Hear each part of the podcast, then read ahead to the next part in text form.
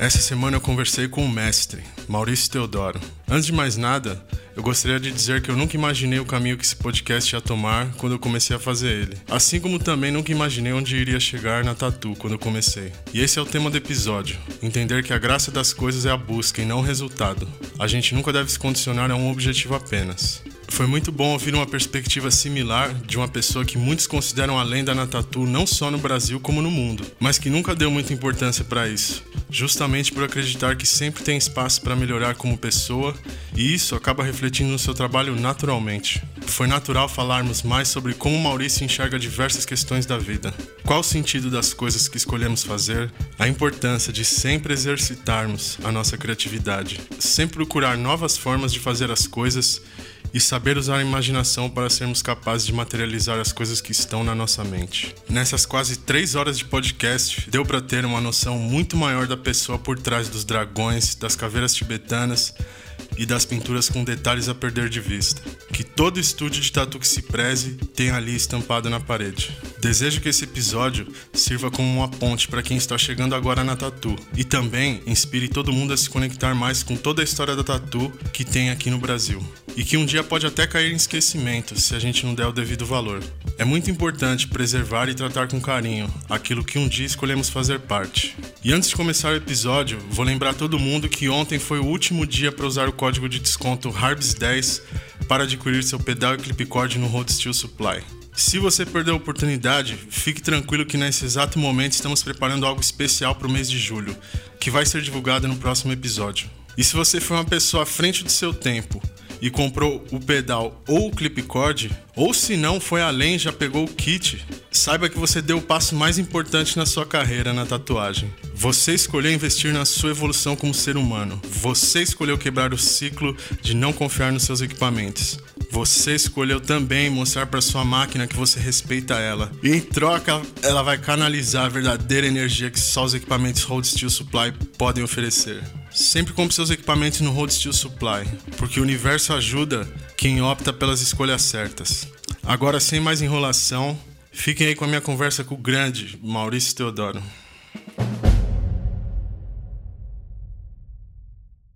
Primeiro de tudo, muito obrigado aí por você vir aqui, Maurício. Legal. É, uma honra, é, não só por tudo que você representa na Tatu, mas porque você é um cara legal pra caramba e, e uma pessoa muito interessante que muita gente só, só vê pelo aspecto da tatuagem. Mas tem o Maurício por trás disso tudo, né? E esse é o mais importante, é isso que eu queria pelo menos mostrar um pouco aqui.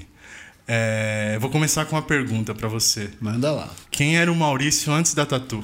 Criancinha. Ah, o Maurício antes da tatu era um menino que gostava de desenhar já, tentar, né? Mas não, não sabia nada, nem sei até hoje, estou buscando até hoje, mas não sabia mesmo, assim, não, não tinha ideia do que era desenho, não tinha ideia do que era arte, do que queria fazer na vida.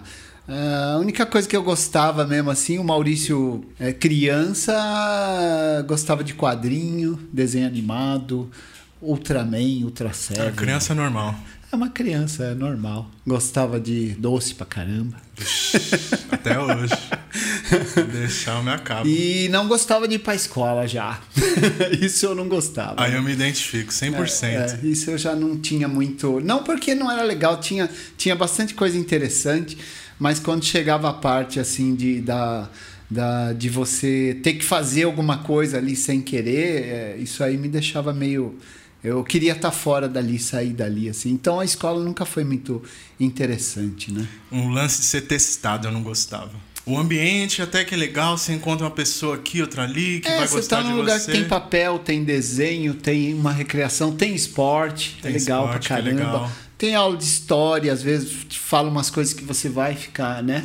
Ah, mas a, a competitividade ali de você ter que ser melhor que o outro e ter que. Isso já me incomodava já. Isso já não era uma coisa muito bacana, assim, de, de, de viver todo dia, né, cara? Que saco. Chegava o sábado, eu tava, meu, que felicidade era sexta-feira. Era assim, alegria ser- pra mim. Eu, é? eu até hoje, cara, eu falo. Eu não fiz escola, eu puxei 11 anos de escola. Olha pra só. mim foi uma prisão, foi uma prisão total, porque não tinha nada a ver com liberdade, né? E é um negócio, eu sempre fui rebeldão, aqueles moleque mal criado, respondão. Sim. E depois de muito tempo eu descobri que não é, não é que eu sou revoltado, é que aquilo me era uma corrente, Acho assim, que não ó. era o jeito certo, né? Não, Não sei, é. porque era para mim era legal também quando eu conseguia começava a entender os ler os quadrinhos. A, a função do, de aprender alguma coisa para aplicar em outra, É, né? fazer uma conta e falar, caramba, olha, eu Aprendi, eu legal. fiz, né? Ah, Eu- isso, isso é a parte né? legal. Minha mãe comprou cinco maçãs lá e eu consegui contar e o cara deu o troco certinho, eu via. E sendo criança, você observa isso, né? Pra caramba, você é uma esponja, você tá coisas. absorvendo. E você se sente orgulhoso em, em falar, nossa, eu, eu, eu entendi o cara dando troco pra minha mãe. Essas coisas que você vai vendo e vai vendo no quadrinho também, lendo. né? Aí depois você pega um livro. né? Exatamente. Então a escola é importante. Ela talvez ela não tenha um, um jeito certo assim de né, ser aplicado. Ninguém sabe, né? Mas acredito também que poderia ser de outra forma, né? É. Acho que falta um pouco mais de filosofia na escola. É, exato. Pro, Você- pro meu caso ia, ia ser legal. Exatamente. Aprender história sobre heróis. e Eu sempre fui fascinado por essas coisas, né? Sobre É. mitologia. Já desde criança eu acho muito importante, né? Os contos de criança já são legal pra caramba, né? Demais. Inclusive, eu penso muito nisso porque eu também. A gente já conversou outras vezes sobre a questão da fantasia. Aham. E quando a gente tá num ambiente chato, tipo a escola, qual que é a alternativa? Você criar um universo dentro da sua cabeça. É, vai eu acho pro- que tanto eu quanto você fez a mesma coisa. É, assim. eu sempre na- na- na- nas aulas é, eu tava em Asgard, ou tava Eu também, sempre viajando. lendo revistinha do Thor, eu tava lá vendo o Quarteto Fantástico, e, e na minha época já tava começando a vir essas. Já, já tinha antes também, mas é, tava começando a vir assim, essas coisas assim, colorido, né? E pouquinho também, mas, meu, pra mim foi fascinante essa. Abre, abre o leque né, de, de opções. Total. Você já não quer ser um médico, você quer ser um super-herói, você É. quer ser, esticar o braço, você quer saber se você consegue flutuar. Quantas vezes eu, quando criança, falo, não, se eu me concentrar aqui, eu vou, eu vou virar igual no Dragon Ball, vou virar o Super Saiyajin. se eu fizer isso, eu vou sair voando. E acho que estimula muito né, o Cara, lance isso é da- legal da demais pra criatividade. Criança e eu, e eu vivi isso, tipo, você assistir Johnny Quest, aquelas Eu histórias de, de meio arqueológico, né? Você É. aprende pra caramba, né? Tem, tem as partes tem as partes nocivas, assim, mas tem as partes boas, né? Eu tive professoras até que falou assim, ó, Maurício é ruim em tudo, falou pra minha mãe. mas ele consegue associar um pouco de ciências né? E eu sei por quê, porque ele fica lendo, sei lá, o, o Capitão América ou o Thor ou sei, qualquer esses quadrinhos que tem ciência. Tem, lógico. Ela, ela aí falando isso, minha mãe me deu uma certa liberdade assim depois, falou: "Não, então beleza, pode pode ler isso aí um pouquinho que Podia ter mais professor assim, né? Que reconhece. Porque eu era péssimo em tudo. Se eu tirasse quatro, eu tinha festa em casa. Ó, pra você assim. tem uma ideia, a oitava série eu passei e eu, eu era para ter ficado em, em matemática e, e eu não tive uma falta, porque o professor de matemática adorava a ciência e, e ele falava dessas coisas o tempo inteiro e ligava com a matemática. E aí no final do ano ele me deu um livro do Eram os Deuses Astronautas, Pode do crer. Eric von Däniken, e escreveu lá, falou, ó, você não, você sempre foi péssimo em matemática.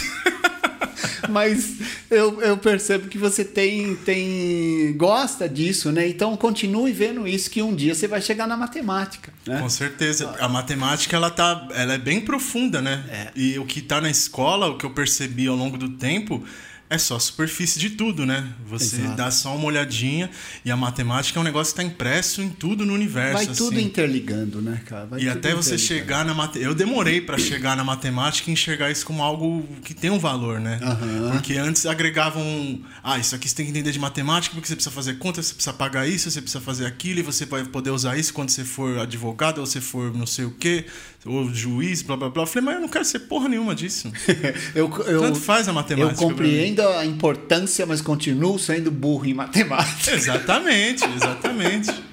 É bom, a ignorância é bom às vezes. É, você, verdade. porque se você focar muito naquilo, às vezes você vai deixar de lado uma coisa que você gosta pra caramba. É, é. E aí depois você criou aquele negócio automático em você, você até esquece. Não, e mesmo no, no meu desenho, assim, que, que eu, não, eu não me considero um desenhista, mas eh, no meu desenho, às vezes, eu co- consigo perceber que tem matemática, assim, cálculo. Lógico. Né? Mesmo sendo intuitivo, né? Eu aca- acabo usando, né? Você acaba. Na tatu mesmo, né? Tem. Le- É, leis da física, o quanto, onde tá a mão do dragão. Você não vai fazer a mão quebrada É, também. né? exato, exato. Você né? A proporção. né? proporções. As proporções, é, é, perspectiva. Né? Eu não uso isso assim com régua, com nada, mas eu, eu, eu sinto isso, né? É, exato. Sentir é um, é. um negócio poderoso. É. Que depende muito do de você não ser, receber essa programação. Sim. Que eu lembro na escola eu falava, não, isso daí, isso daí vai me limitar. Eu, como eu vou dedicar meu tempo pra, Eu jogava muito videogame. Até hoje, jogo videogame pra caramba. Acho que, o que a sua relação com o quadrinho é a minha relação com o videogame. E, o- e algo a mais, os videogames era tudo em inglês antigamente. Olha só. E eu fazia aula de inglês. Então eu dava muito mais valor pra aula de inglês do que qualquer Caramba. outra coisa. Eu falava, meu, eu só preciso de inglês aqui. Pra eu receber, entender o que tem que fazer, passar a missãozinha ali. Caramba. E é muito louco isso daí, né? Olha, e na, na época, nessas épocas, o, o inglês acabou fugindo de mim, assim, porque eh, você só conseguia. Eu fui conseguir, assim, saber sobre aula de inglês nos anos meio, meio, meio de 80 ali, por causa das, das, das escolas que entregava folhetinho, às vezes Pode com crer. letra de música, né? Pode Aí eu crer. falei, pô, precisava aprender isso, tanta coisa, né, que tem em inglês e a gente não fica sabendo, né? Eu não tinha noção nenhuma, mas hoje em dia eu vejo quanto foi importante, assim. Até pra eu sair da escola. Aham. Porque eu estudei em colégio particular, tinha aula de inglês, mas era precário, assim. Então, todo mundo fala, pô, na escola pública é horrível o inglês. Pô, na particular, dependendo de qual for, também é ruim pra É, caramba. eu acho que aqui foi igual, né? É. O inglês não teve A não tanto. ser umas, uns colégios fudidos, assim, de, de milionário, aí firmeza. É. Mas onde eu estudei, todo mundo era ruim de inglês, mas eu era bom. E como que eu passava de ano, pô, faz a minha de matemática, eu faço a sua de inglês. Aí eu saia trocando. Olha só. Ó, você é bom nisso, você é bom naquilo. Eu sou bom no inglês, faço de inglês. E a escola era bagunça, né? O professor saía porque todo mundo gritava, falava, "Ó, faz a prova aí, vou, vou dar uma volta. E aí era só prova trocando. Chegava no inglês, garantia todo mundo, e nas outras, a malandragem, né? Olha só. Venci pela malandragem. Ou pelo conhecimento que eu escolhi me aprofundar. Tem essa também, né? Tem várias formas de você enxergar isso. Pois é, mas então, assim, definindo, eu acho que o Maurício vivia mais no mundo da fantasia do que no mundo. Até hoje, você acha isso? Ah, pra caramba. É, até hoje. Eu, eu, eu não aceitei muita coisa na minha vida, assim, por, por ficar nesse mundo mesmo, assim, né? É, acho que teve muito a ver, assim, de tipo, eu não me encanei em, em coisas assim que o jovem normal se encana em ter, tipo, carta, né? Tem um Ou- carrão, tem um, É. um, negocinho aqui, um negocinho É, tem que ali. ter o relojão, o telefone, o sapatão, o pau, tal.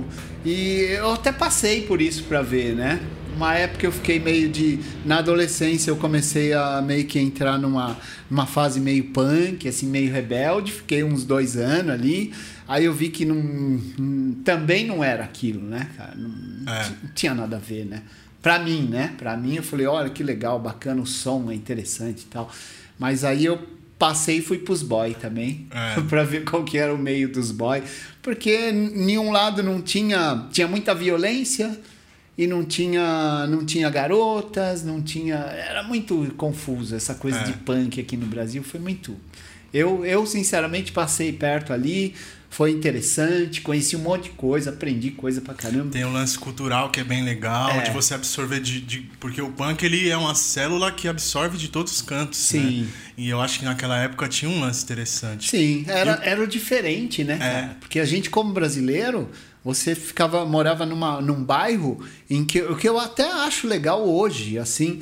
A gente cresceu ouvindo, sei lá, Martinho da Vila tocando nas caixas, assim, bah, né? Samba, música brasileira, música daqui. E, e nessa pegada aí você tava além da música pop internacional. Você tava ouvindo aquelas tranqueiraiadas mesmo, que sua mãe É. não sabia o que tava acontecendo com você. Achar que tá ficando louco. Completamente, cara, completamente. é.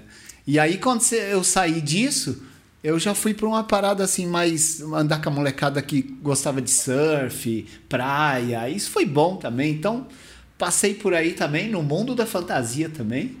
E, e logo depois, assim, eu já estava conhecendo através dessa rapaziada que eu fui conhecer a tatuagem até. Da rapaziada do, do surf. Do surf, é. Puta, Ela não legal. veio com o punk porque nem tinha isso lá.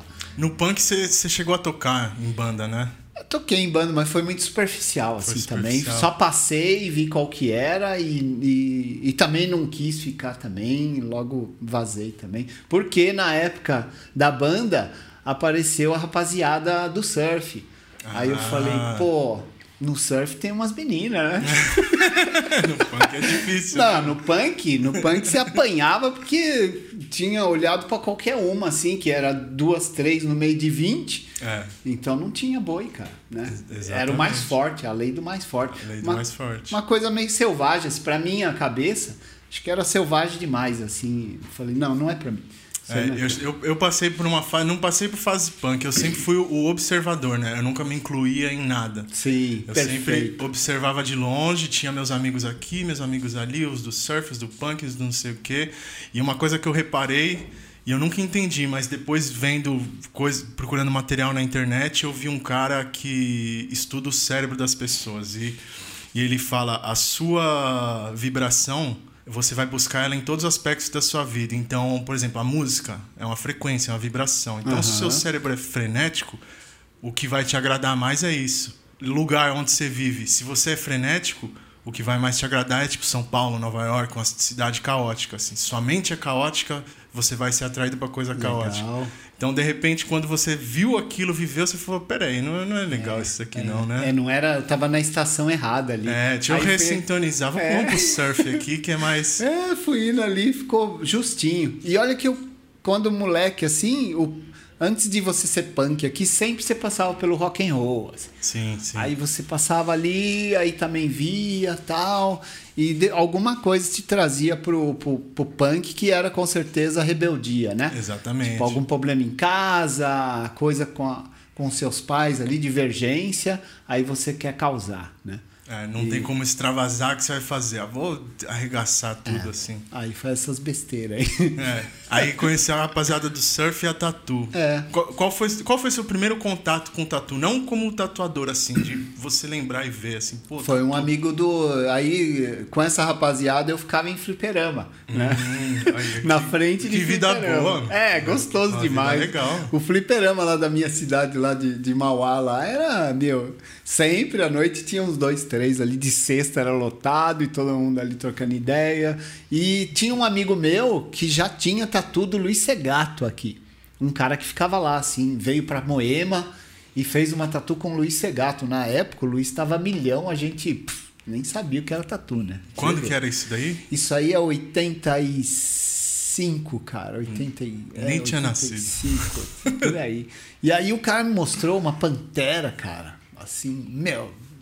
Eu falei, nossa, velho, como é que faz isso, né? Que coisa incrível. Fascinante, né? Que bonito, cara. Um negócio bonito mesmo. Mas até aí tudo bem. Convivia com ele. Tinha mais uns lá que tinham umas águias, porque já tinha o Estopo, o alemão. Tinha um cara na minha região, que é dois caras, que é o, o, o Pedrinho e o, e, o, e o Jorge, que é os caras que me ensinaram.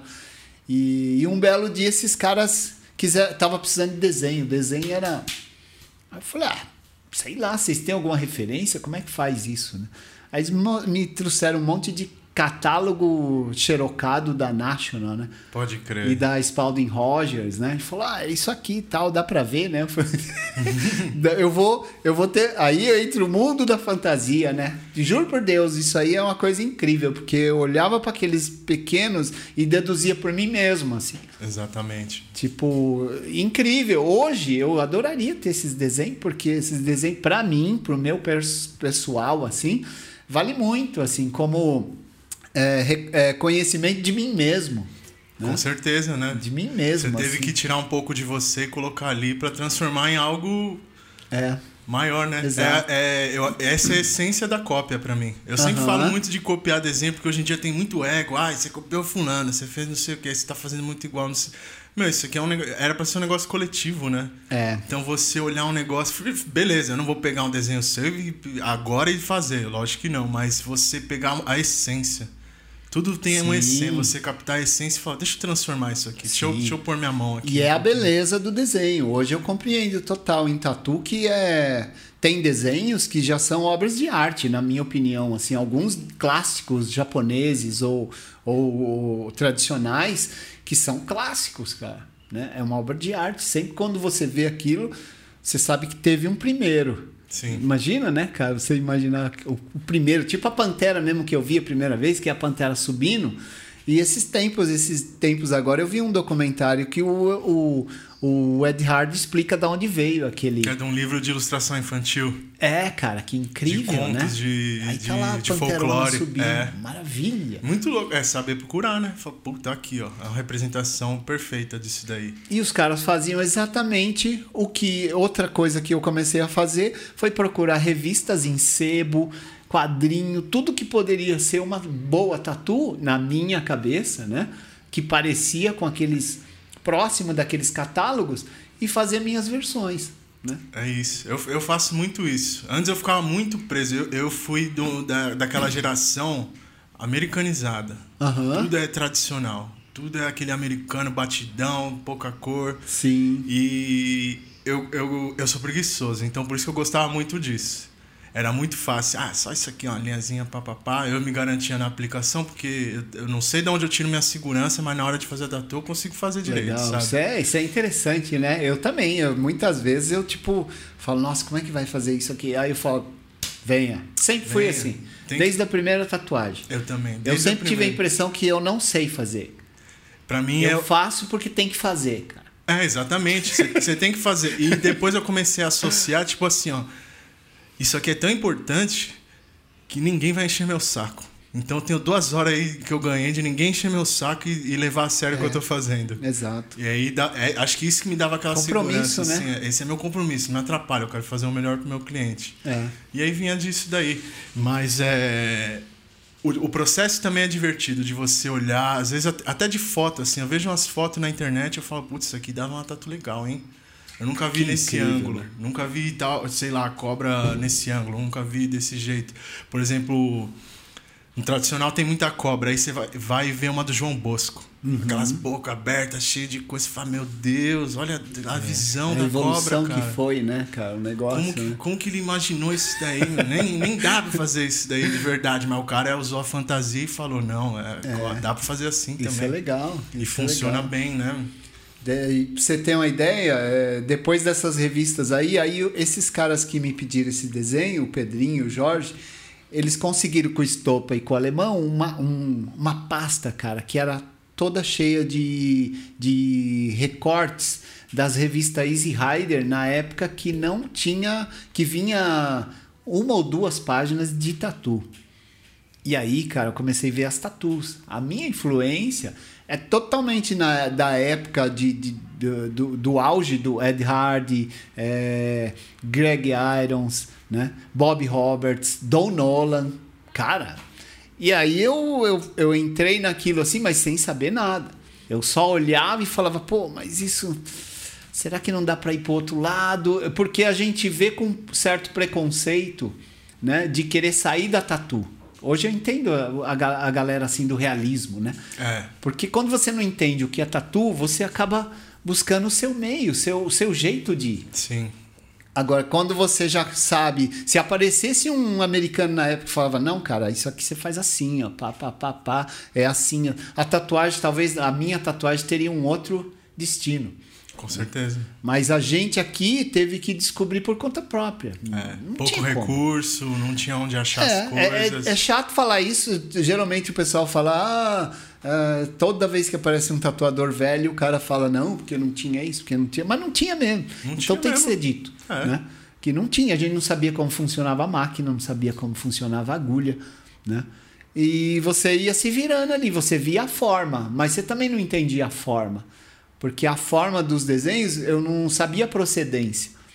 Pode crer. Né? Você olha lá um, um, um, uma entidade é, japonesa, lá um ser japonês, um, um, qualquer personagem da mitologia lá, mas você não entende aquilo.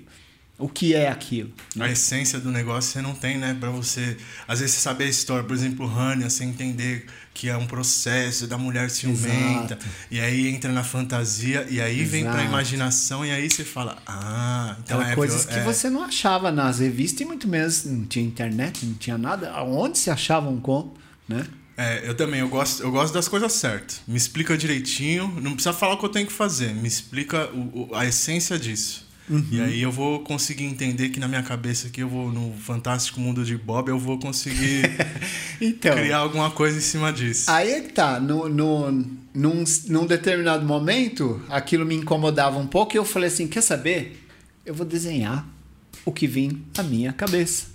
Baseado mais ou menos no que eu tô vendo. Né? Que é o exemplo, eu não sei o que, que os caras estão tatuando, já que eu não sei, é, às vezes é muito pequeno, eu não consigo ver direito, mas É, eu o vou começar. era desse tamanho, Era né? pequeno, pequenininho, dá pra ver Era nada. Nem pequeno. com a lupa você entendia o negócio. E de vez em quando você achava umas tatu pronta em, em foto, né?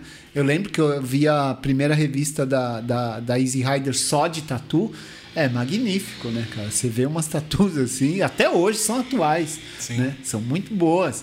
Mas a gente não entendia aquilo, né?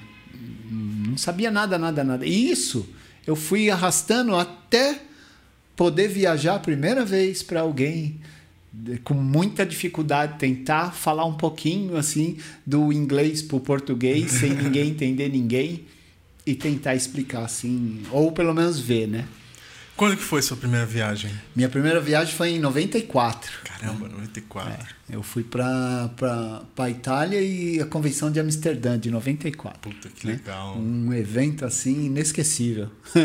Eu acho que essa de Amsterdã foi uma das que são é, é bem falada ela, né? Hoje pelos caras mais velhos que foi incrível mesmo. Tinha todo mundo ali, né? Foi, foi seu momento de realização ali? Você acha? Foi confuso, mas foi. Muito Vocês- confuso, né? Porque você vê os caras assim que eu. Às vezes o Marco, o cara que me levou, o Tino, né? é, que a gente foi junto, tudo. E às vezes o Marco falou: sabe quem que você estava falando? Esse é o Ron Ackers, cara. Eu Caramba. falei, caralho, velho. né? Ah, esse é esse aqui. E mesmo assim, né? Eu falava, é, tá, mas quem é o Ron Ackers? Aí fala, não, é esse cara que fez tal tatu, tem naquele livro e tal. E aí você vai achando, né? Você vai vendo aí e vendo a história do cara, né? Foi um garimpo, né? Antigamente, sem rede social, não tinha como. Ah, fulano? É. Ah, esse cara aqui Nossa. com essa foto que faz esse tatu, que trabalha nesse lugar, que já viajou pra isso, que conhece fulano, que tem tantos amigos em comum. blá. Antigamente não É. a era minha assim, né? sorte também, eu acho, foi a época que eu trabalhei no Polaco foi bem importante. No Polaco aparecia muito livro, né? Perto da cidade, centro. Aí começou a aparecer alguns livros. Um deles é o Sigin Aponken, né? Que é do Mar, do do Deep Rondinelli, que, cara, é um livro incrível sobre história de tatu. Tem todos lá do old school, assim, da, da old school que eu digo da minha época, assim, de caras por exemplo, o último, acho que o mais velho que aparece lá é o Ron Ackers, assim, da, da, da velha mesmo, né? Aí depois vem Dutchman, Ed Hardy, né? Bob Roberts, todos esses caras assim, mais caribarba, coisas dos anos 80 e 90, né? É, foi é a época que eu mais. Eu não sou tão versado assim em história de tatu. Eu eu gosto de consumir pra caramba assim, mas é o, o que, que tem disponível? Eu vejo muita coisa no YouTube, sabe? Às vezes leio uma coisinha ou outra na internet, Sim. mas algo conciso assim, tem. Você acha que tem um livro, um negócio assim, eu falo, meu, eu quero conhecer tatuagem. O que, que a pessoa tem que buscar? Ah, talvez o Mil Tattoos, né? Tem Mil uma. Tattoos, é, você o Mil? Tattoos eu acho que ele é, ele é legal. Esse Siguen Opunken também é bem bacana, assim, né? É, fala de uma época, né? Sim. Tem, tem um, é um registro bem feito, assim. O Jeep é, é, é bem conhecido na Europa, Estados Unidos, tudo. Os caras é bem respeitado, um italiano respeitado da tatuagem. Né? Escreveu bem, assim, esse livro. E aqui no Brasil não, não, não tem isso, né? Tem, tem, Tem? na Galeria do Rock. Inclusive, eu, eu consegui um que eu até dei de presente pro Neto, a época Ah, que eu fiquei lá com o Neto. É, se bem que hoje em dia a internet esse negócio É, você acha, Amazon, lugar, você né? acha, é. Ainda falei, ó, você tem que ter esse livro aqui. Esse livro aqui é. Se, pro Júnior, principalmente, que segue assim um pouco da minha história, da, meu, da minha escola, né? Uhum. Falo, você vai descobrir suas origens aqui, cara, nesse livro, porque Com certeza. muita coisa daqui que tem aqui explica por que, que a gente tatuava nos anos 80 daquela forma, né? Que era a referência que a gente tinha, né? O Marco Leone trouxe isso, o, o Luiz Segato, né? Ah, o, o Hércules trabalhava assim também. Caras que a gente via, né? E falava, não, esses caras são os... Né? E realmente eram. Na época, eles, eles com certeza, assim, estavam tatuando melhor do que em muito lugar do mundo, né? Acredito nisso. Era- o brasileiro é, é danado, ele consegue. O cara. consegue. A gente não dá valor para nossa capacidade de se virar com pouco. É, né? E, e acho bom que seja assim mesmo, porque é, eu vejo por mim, assim, só me ajudou isso. Né? Ah, e não falo nem de reconhecimento, me ajudou a viver mesmo, sabe? Viver. Até hoje eu não, não faço outra coisa, eu, eu faço tatuagem, né? Há 30 e, 34 anos, né? Então vivi todo esse tempo aí fazendo tatu, do meu jeito, da minha forma, do jeito que eu acho melhor para mim com o meu cliente, é, que é o que importa, né? O cara vinha às vezes e, e questionar outras técnicas ou coisa, eu falo, olha, velho, eu, eu, eu gosto quase tudo, porque eu já tentei fazer quase tudo. Sim. Eu já passei por. O cara falar, ah, você já fez realismo, retrato. A gente já tentou fazer tudo isso, cara. A gente já fez aquarela, a gente já fez tudo, tudo, tudo. Porque houve épocas, e, e eu, eu trabalho assim até hoje, que o que interessa para mim é o cliente, né? Eu sempre falo isso. O cliente chegou para mim e falou assim: Ó, mas eu gosto de uma linha fina. Eu falo: Ó, o máximo fino que dá pra fazer é assim. Você gosta assim? Gosto. Então hoje a minha tatuagem é fine line. Aí o outro bem. chega e fala: Ah, eu gosto de bold, então é bold, né? Ah, eu gosto de uma coisa meio aquareladinha. Ó, se for pra ser aquarela, eu consigo fazer assim porque eu acho que vai durar mais. E vai embora, cara. Né? É, é o acordo, né? 50-50. Vocês- Exatamente. a pessoa- Porque muita gente fica brava. Eu ficava muito puta assim, ah, mas você quer fazer diferente? Tem que ser do meu jeito. Não, não é do meu jeito. É. Cada um dá um pouquinho, você me fala o que eu tenho que fazer e eu faço do jeito que eu acho que vai ficar melhor pra você, né? É, vai acertando ali, né? É. Você é o xamã da parada, né, cara? Você recebe a parada e tem a obrigação de fazer. Tem, já que você quer fazer aquilo, né? Fazer o melhor possível, né? E sem sofrer. Depois que Uhum. acabou a tatu, se aquilo não ficou como você esperava, mas se o cliente saiu bem, feliz e tal, você vai saber onde você errou, o que você podia fazer melhor tal. Mas, cara, se você fez o seu melhor, pode dormir à vontade. Exatamente, né? Conviva com a sua consciência, Exato, né? Você vai conviver com ela até os últimos dias. E aí passa, depois de um tempo, você estuda melhor, aí você fez a primeira tatu daquele jeito.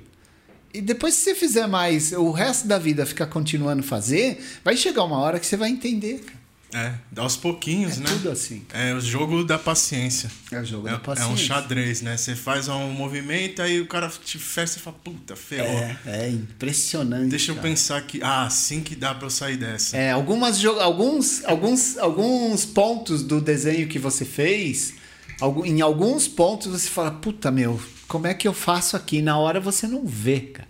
Né? E às vezes você tem que passar por isso. Um, um bom encaixe, né? Que você põe a tatu ali no cara e fala, puta, mas e agora aqui, cara? Cara, se eu mudar aqui, ferra ali. É um jogo, é que É nem um você jogo. é um xadrez, É um cara. xadrez. Isso, isso é uma das melhores coisas, assim, que tem na tatu, né? Porque quando você deixa, o- o- o- em alguns momentos, você tem que conseguir falar pro cara, ó, você não fala agora, agora eu penso. Exatamente. agora é só eu, né? Exatamente. Aí daqui a pouco você pode dar os seus pitacos aí, mas agora é o que tem que achar esse encaixe aqui, essa solução, né? Exatamente. É uma paciência, você tem que saber fazer certinho. E é um dos negócios que, pra- pelo menos pra mim, é o que eu mais gosto da tatu. É difícil. É. Não é fácil. Não é fácil. É simples, mas é difícil. Porque É. se você faz só flash, assim, eu- como eu falei, tive uma época, não, vou fazer só Sailor Jerry. Pá, pá, pá. É mó gostoso, mó legal. Bacana, né? Mas também é interessante você testar outras coisas. Como você Uhum. falou, vai testar uma aquarela, vai fazer isso, vai fazer aquilo. E essa dificuldade é legal de você falar, meu, como é que eu vou fazer esse negócio? É, porque você se sente vivo ali, né? Cara? Exatamente, tá é uma adrenalina boa. Em vez de você ficar só batendo na mesma tecla, pô, é da hora. Tem gente que se forma nisso. Pô, eu tenho tal estilo, eu faço esse tipo de tatuagem, é sempre nesse formato. Se eu for fazer um bicho, é sempre esse bicho. Se eu for fazer não sei o que, é sempre de tal jeito. Pô, é legal também você criar sua identidade e tal. Uhum. Mas eu aí eu, eu caio numas de. Ah, agora já ficou fácil, perdeu a graça. É, porque ajuda quando você executa sempre a mesma função, você vai ficar um perito naquilo, né? Em termos de você fazer aplicação, é legal você ter essa fase. É, é verdade. Mas, pô, é legal inovar também. Acho que até é uma dinâmica, pelo menos que eu tenho lá no PMA com os caras, é uma competição saudável, assim. Pô, eu vou fazer melhor que você. E não, não, importa se vai ser melhor ou não. Eu vou achar um detalhezinho e falar, isso aqui eu fiz é. melhor que você. Sempre teve. Você trabalhar junto é isso aí. E é, é mó gostoso. É e aí o cara fala, não, mas ó, olha isso aqui que eu fiz.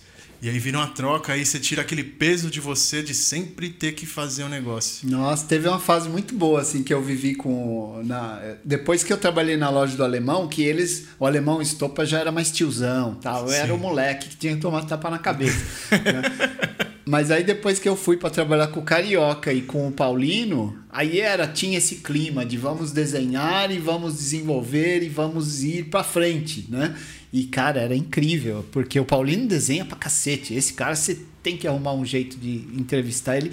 Aliás, é difícil ele, ele falar alguma coisa ou aparecer em algum lugar. Ah, a gente dá um jeito. Mas tem muita história, assim, né? A, a história dele um é bonita, porque passa por essa parte e passa na. Ele é um aprendiz, assim, do alemão, que tinha umas tatuas, assim, tá, paulada mesmo, forte, né? Uma tatu forte. E e nessa época aí a gente fez essa, essa troca assim de, de vamos desenhar e vamos desenhar, desenhar, desenhar. Eu fiz, ele tem inúmeras quantidades de séries assim, cara. E eu também, né, na época ali, né? Aí depois eu saí de lá, fui pro polaco, né? e depois, aí depois do polaco, você ainda passou por algum outro estúdio? Fui pro LEDs, né? Depois do LEDs? Do LEDs eu voltei, aí eu fui viajar Aí voltei de viagem, fiquei com Mechinha também, né? Pode crer. aí depois eu fiquei com o Carlinhos, né? Fiquei com. Do Carlinhos eu voltei pro LEDs. O LEDs eu passei umas três vezes, eu ia e voltava. Assim, era, era bem interessante, né? Trabalhar lá no, no LEDs. Era uma loja que estava começando a crescer muito. Tinha muito cara bom. É, e representava muito. Só que na época era eu, ele e o Tino. A gente era os, os três primeiros ali, né? Depois Pode de ser. mim, que eu saí, aí entrou o Mauro, Mauro Landini, né? Aí foi, foi entrando. Aí ele falou, nossa, agora eu vou pôr um monte de gente. aí começou a entrar gente. Aí virou aquela, aquela nova escola, assim, de loja, né? De Verdade. ter um monte de tatuador. O LEDs foi o pontapé inicial disso é, aí. Né? Tem uns caras fudidão, você quer fazer tatu é aqui, Nossa, porque aqui tem os equipe, né? É, então é, foi tudo ali. certinho. Quando eu, o podcast que eu gravei com o Bolito, ele falou um pouco da, da dinâmica, assim, de... Sim. Pô, tinha uma pessoa que ia lá fazer a faxina, funcionava como uma empresa, né? Era outra parada, Não era um negócio de vagabundo que chega é. e faz daquele jeito. Sim, quando eu saí do LEDs a última vez, que foi logo depois de 97, da grande convenção, né? Que veio o Ivan, veio Klaus Furman sábado, né? Meu, um monte de gente pra cá, assim, bacana, interessante. E aí, logo depois, eu abri minha loja, né? Que inclusive foi com, com um dos que veio, um primeiro que veio, foi o Alex Rupestre, que tá lá em Florianópolis. Você tem que. Ah, esse vai ser difícil vir pra cá. Mas ele. E o Cris Nunes. que entrou Caramba, lá. Pô, é verdade. É, né? maloqueiro pra cacete, ah, tava dá, perdido dá aqui. Dá pra ver. E foi a primeira experiência dele aqui, assim. Trabalhou um pouquinho no LEDs e depois ficou lá trabalhando comigo, com aquele New School, assim, que tava chegando, né, cara? Tava chegando e ele trouxe bastante coisa, né? Ele tinha muita influência, assim, Marcos Pacheco. Pode crer. Né? O Frank Lee, uns caras que na época, meu, incrível, cara, incrível. Iron Kane, né? Naquelas épocas New School, né? É. Então, Até dar uma evoluída, assim. Depois, com o Dan Higgs, esses caras uhum. assim, já uhum. virou um negócio mais. É, mais, mais, pegou mais o tradicional. Sim, mais foi misturando. Foi refinando, né? foi refinando até virar um. É, talvez esse formato. New Old, né? É isso, vem daí, né? Isso, esse isso. New Old vem daí, sim. né? Tem uma, uma ligação, porque todo aquele bold, bold liner, assim, que você via coisa no Muxa, no Muca lá mesmo, né? O pintor, sim. começou a passar pra tatu, assim, bastante, né? É. É, foi bem, bem. Dá pra ver essa transição, assim. Né? Mas o que, que te fez abrir sua loja assim? Eu queria ter essa experiência, né? De ter uma loja, né? Mas eu queria já fazer diferente. Eu não gostava muito de deixar aberta. Aí quando entrava gente assim que a gente via que não tinha nada a ver, a gente mandava para as lojas comercial, né? Um dos que trabalhou lá também foi o Zé Linares, que, que abraçou a proposta assim na época, falou: ah, ficamos lá um pouquinho. Aí eu viajei, teve uma época que eu viajei que foi quando 99, né? Aí foi a primeira experiência que eu tive com o Felipe também, foi legal pra caralho. Aí eu falei, quer saber, eu vou voltar para o Brasil, vou fechar a loja, né? E vou, talvez vou trabalhar em alguns lugares até eu poder abrir uma sala. Não quero mais ter loja grande e tal. Tava aquela viagem de. Sempre foi essa essa viagem assim. Foi ali, aliás, que começa essa paranoia assim de tatuador rico, né?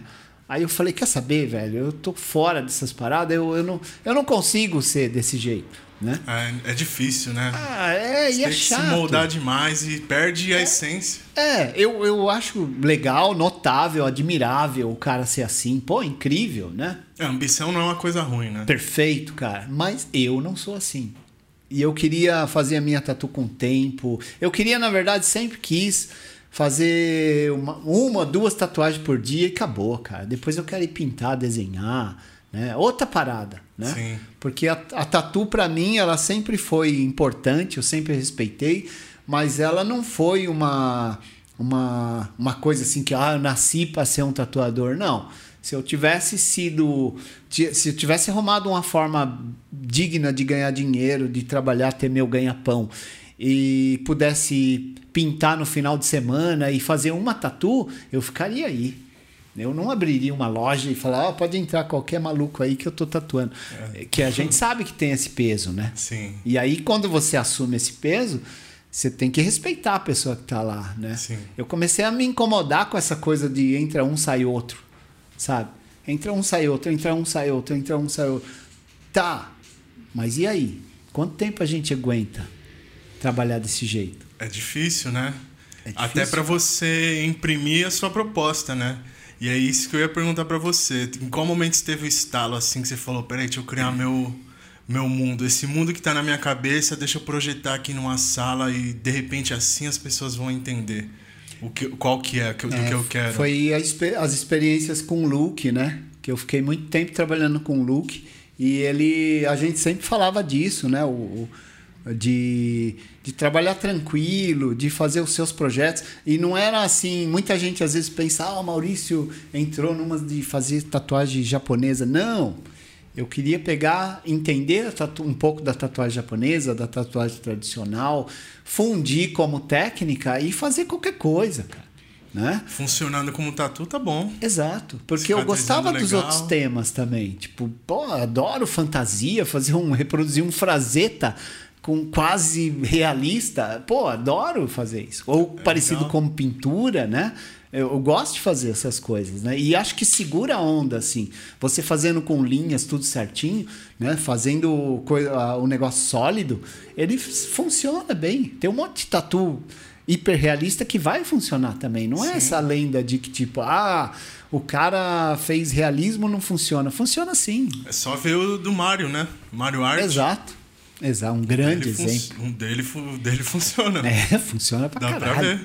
E eu sou fascinado por, por fantasia, por essas coisas. Eu, eu gosto muito. Então, não dava, não daria pra, pra incorporar assim um, um japonês. Eu nunca concordei com isso também, porque eu sou, sou tupiniquim, cara. É lógico, né? é, a gente é brasileiro, mas é incrível, não tô falando, né? Tanto que eu gosto, se fosse pra é, ir pra um lado assim, eu sou mais apegado com as coisas tibetanas, assim, sabe? Ah, eu lógico, gosto muito, né? lógico. acho muito, respeito muito aquela, toda essa essa filosofia e tudo mais. É, né? é, exatamente, é que agrega, né? Você, Agrega. você- é o que eu falei, de você entender o propósito, que aí fi- fica claro na cabeça e aí você consegue materializar, né? Eu costumo falar assim, é, se você faz aqui na cabeça, na hora de materializar fica fácil. Sim. Mas é interessante você entender. E o que, que é interessante? São essas coisas profundas, né? Uma cultura que, porra, envolve tanta coisa, tanta filosofia de Tanto vida. mistério, Tanto né? mistério, que é o mais legal da vida, É, inclusive. Exato, exato. Aí eu, aí eu me sinto lá na escola, no primeira série lá, né? Vendo. Na primeira série, nas primeiras séries, vendo meus quadrinhos ali, hoje trabalhando com isso. Né? É. Eu falo, caramba, por que, que eu tô fazendo aqui, né? Da onde eu venho, né? Eu me pergunto a mesma coisa, porque eu nunca fui de desenhar, mas eu sempre fui de, de imaginar. E durante minha vida inteira, eu. Meu pai sempre me ensinou a. Você tem que se virar. Se alguém te dá alguma coisa, você não tem que sentir a pressão, você tem que se virar. E aí nessas eu, eu sempre procurei entender tudo antes, tipo, observar o que tá acontecendo, porque se sobrasse pra mim eu ia ter que saber fazer. Aham. E na Tatu foi meio que isso, assim, ó. Puta, sobrou pra mim fazer isso.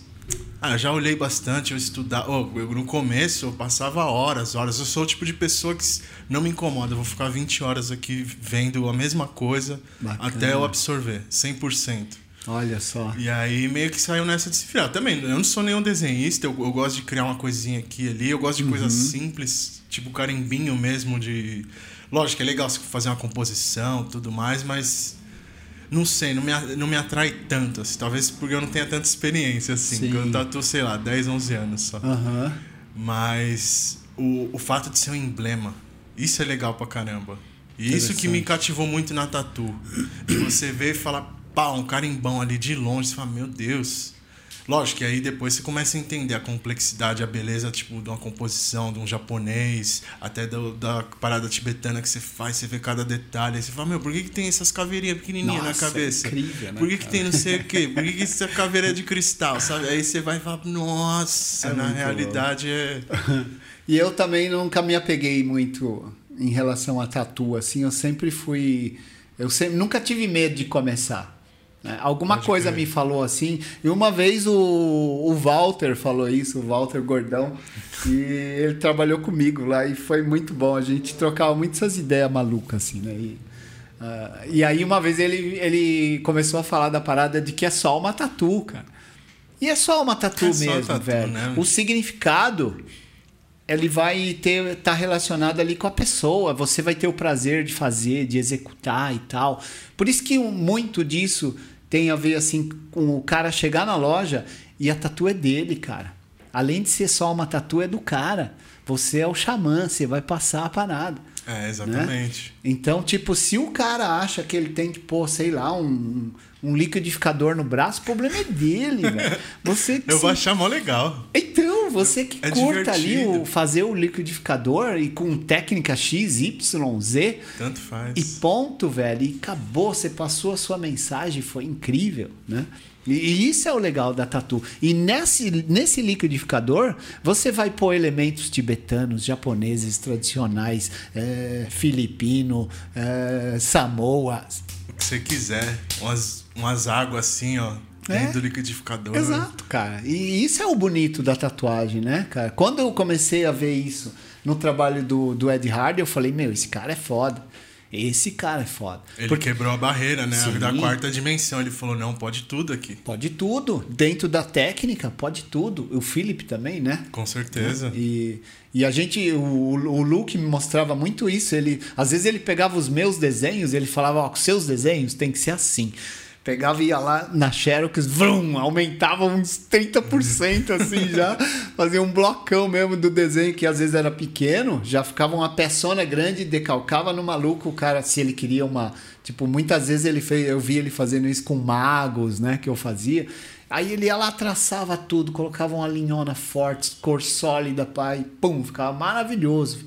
Eu falava, porra, nem parece meu desenho, cara. Isso é legal, isso é uma dinâmica legal de pegar. Eu pego o desenho do Beats o tempo inteiro, o desenho do Teté e falo, deixa, eu, deixa eu refazer aqui, deixa eu ver como é que fica do meu jeito. e é incrível, porque é o seu- a sua forma de ver, né? É. A sua É forma de muito ver. louco cara. esse Muito lance da legal. perspectiva. É, é uma liberdade absurda, assim, dentro do nosso campo ali de, de trabalho. Sim. né? Você pegar o desenho, um desenho clássico e falar, eu vou fazer do meu jeito. É. Maravilhoso. É a liberdade, né? Fazer do jeito que eu quiser. né?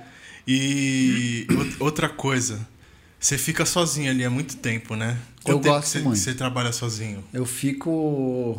ah, o tempo de, de- que eu já tô lá sozinho. É. Ah, o último que tava lá comigo é o Rodrigo, né? O Rodrigo Ah. Mendonça, que é sobrinho do alemão, que a gente já faz uma. É uma família, eu Já acho. Eu já família. chamo de família, né? Que todo mundo que saiu do ABC, assim, e veio pra cá, ou ficou lá no ABC, então já vem passando ali do, do alemão, aí eu passei por lá, aí ele ensinou também o sobrinho dele, e vai, né? É. Eu acredito que essa história vai, vai ainda andar ainda. É longe.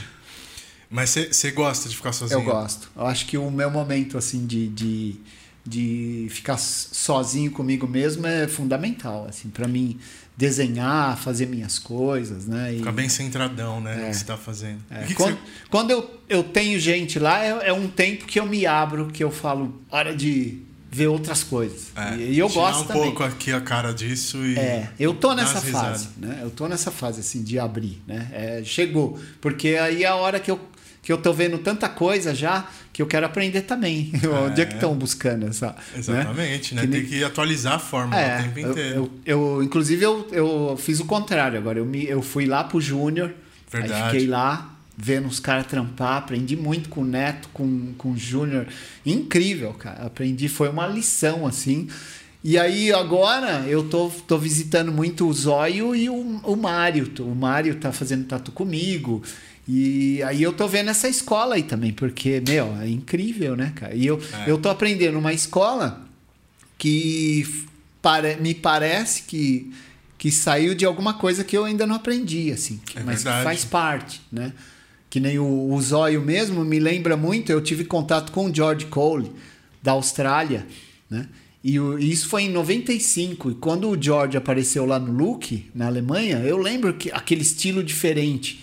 Sim. E aí ele viu o Mickey. E aí a gente indo pra. A gente foi pra uma convenção de Bolonha, fomos juntos, assim, eu acompanhei os trampos dele, tudo. Ele tinha tatu do Ed Deutsch no braço. Caramba. Uns caras monstro, né, cara? E eu falava, cara, essa é a tatu que eu preciso entender, Ed Deutsch naquela época, né?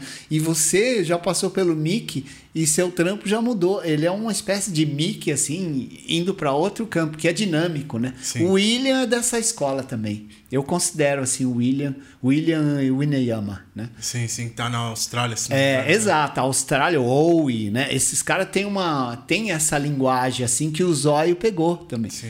Né? E aí eu tô vendo essa escola porque é incrível, né, cara? A dinâmica, o jeito que os tipo caras desenham. Tipo do grime, essas coisas. Exato, tá tudo ali, Aqui né? é outra Essa já é visão. uma escola, o Grime já é uma escola ali da, da- do, de Los Angeles, Sim, né? sim, sim, Que claro. já pegou também isso, porque os caras piram em, em, em, em Mickey, né? assim. Lógico. Ass- assimilaram isso também. É, Inclusive, Fizeram, fizeram bem bolado com, com tudo aquilo. Qu- Teve uma época que eu tava no look e o Marcos Pacheco tava lá com a costela, apareceu lá com a costela toda arriscada do Mickey. Eu falei, ó, a escola indo aí, ó, né? E o Mickey aprendeu com o Hércules, né? Muita coisa ele aprendeu com o Hércules e com o Marco. Hércules é outro que eu tinha que chamar aqui, né? É, mas precisa mesmo. O Hércules é, um- é uma escola, é uma escola incrível assim no Brasil que poucos conseguiram é, chegar perto assim, porque era muito especial. Eu considero assim uma um creme de la creme mesmo assim. Com certeza. Muito sofisticado, cara. O, o meu trabalho, eu, eu sempre vi o trabalho dele e falava, cara, eu nunca vou conseguir fazer uma tatu igual a do Hércules, porque a minha é solta, né? E eu, eu sou muito intuitivo. O Hércules é, meu, é certinho, cara. Um negócio assim Matemático. maravilhoso, cara. Muito bom de ver. Simetria, assim. Já vi coisas dele que você. Então, enfim. É. Mas é, isso explica por que, que é legal migrar, né? Dar Sim. uma. Ou pegar gente assim que tenha. Não, fica um tempo aí. Né? É, dá uma passeada. E eu, eu perguntei isso porque eu também eu preciso do meu tempo de isolamento. Porque é o tempo de você absorver tudo isso, né? Porque não adianta Exato. você estar sempre ali na loucura. Sim. Tem meio que uma cultura disso, pelo menos aqui em São Paulo, de tudo tem que estar acontecendo o tempo inteiro. É. E você tem que ir ali. Eu lembro que antes desse- de- do, do apocalipse, era vai ali, vai aqui, faz isso, faz aquilo, e agora que parou um pouco, que eu consegui absorver, eu falei, puta, na real eu não preciso ir tanto ali nem tanto aqui.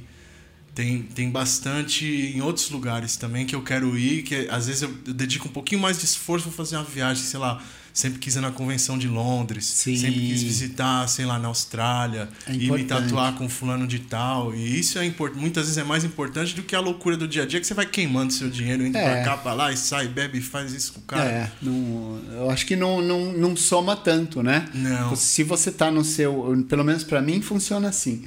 Se eu tô no meu espaço, eu fico com as minhas referências, porque hoje eu também não quero tanta coisa. É. né? Eu aprendi assim que o que eu o que eu uso, eu já descobri um meio de ir, uma técnica, gosto dela, acho que tá funcionando assim, gosto assim. Mas o, o que eu gosto ainda, o que eu ainda quero ver é o processo de criação, né? Eu ia falar disso agora, do processo criativo. É. É, Você que saiu do punk. O que, que você ouve hoje em dia, assim, no, no seu cantinho? quando Nada tá de desenhando? punk. Nada. Nada. Muito de vez em quando eu ouço alguma coisa assim, tipo discharge, porque eu tô com raiva de todo mundo. Aí precisa chegar naquela É, mas, vibração. mas né? é temporário, assim. Aí É, depois, lógico, logo, é logo, assim, eu já. Não, não, para com isso, que bobagem, isso aí é passado. Já- Mas, mas é gostoso, porque você volta, assim, naquela mentalidade, né? Parece te, que. Te lembra, né, É, das coisas. é, parece que você incorpora assim o, o moleque, o menino, o adolescente, né? É, Aborrecente, né? É, eu tenho muito disso quando eu vou desenhar. Eu gosto de desenhar, vai, vou fazer um lobo. O lobo ele tem que ser agressivo. Então você tem que ouvir uma É, música um pouco é, mais ajuda, agressiva que ajuda, né? Ajuda. Mas eu já passei ali na frente do estúdio, já ouvi você ouvindo música clássica, um É, de eu coisa. ouço, inclusive para desenhar. É. né? Se, se eu tô desenhando, porque quando você vai pesquisar, você vê que os não, não querendo ter a pretensão de ser artista, né? Mas os artistas usam da música para ser uma espécie de trilha sonora, né? Exatamente. É, muita gente fez isso e, e, e ajuda pra caramba, né? Você ouvir uma. A cal, ou a calma, ou mesmo as músicas. Eu tenho visto assim. Tem muita música clássica que é pior do que discharge, assim. É, É mais, ag- mais agressivo É do mais que. agressivo e né? às vezes muda do nada. Você tá ouvindo, sei lá, um Beethoven, tá tranquilo, aí pá, pá, pá, pá, e começa um O negócio. próprio filme dele, você tem um filme muito bom dele que chama O Segredo de Beethoven, e nada mais é isso que a gente tá falando. Exatamente. Quando ele sentia muito ali precisando de inspiração, resolver com ele mesmo, os- ou espantar os capetas, sei lá, porque ele era encapetado, no filme aí ele pega e vai pra natureza. Aí que é legal. importante você pisar no chão, ficar na boa lá, bicho grilice mesmo, sabe? é que é bom, você pô. se conectar e desconectar, né? Exatamente. Você se desconecta com a cidade, com essa loucura de pagar conta e Você o caralho. sai do artificial e vai pro natural. Que é Exato. importante, que é aí que é mais. Se você se afina, né? É, Basicamente. Eu, eu acho que tem a ver, sim. Ajuda pra caramba. Depois eu sempre volto. Quando eu vou pro meio do mato, assim, eu, eu volto. Eu vou muito pra Paranapiacaba, assim. Né? É o Pode meu crer. lugar favorito, assim, pra ficar lá olhando pra porra nenhuma. É a melhor coisa, né? Só ver a vida passar. É, É, gostoso eu também. Ver- Ouvir uma cachoeira. Exato. Eu gosto de ficar brincando, até mexe uma pedra pra mudar o curso das coisas, faz aqui e só fica olhando assim. É, parece bobo isso, mas é fundamental, assim, para Tota- você. É, totalmente. talvez sejam bobas mesmo, porque é pra você desencanar.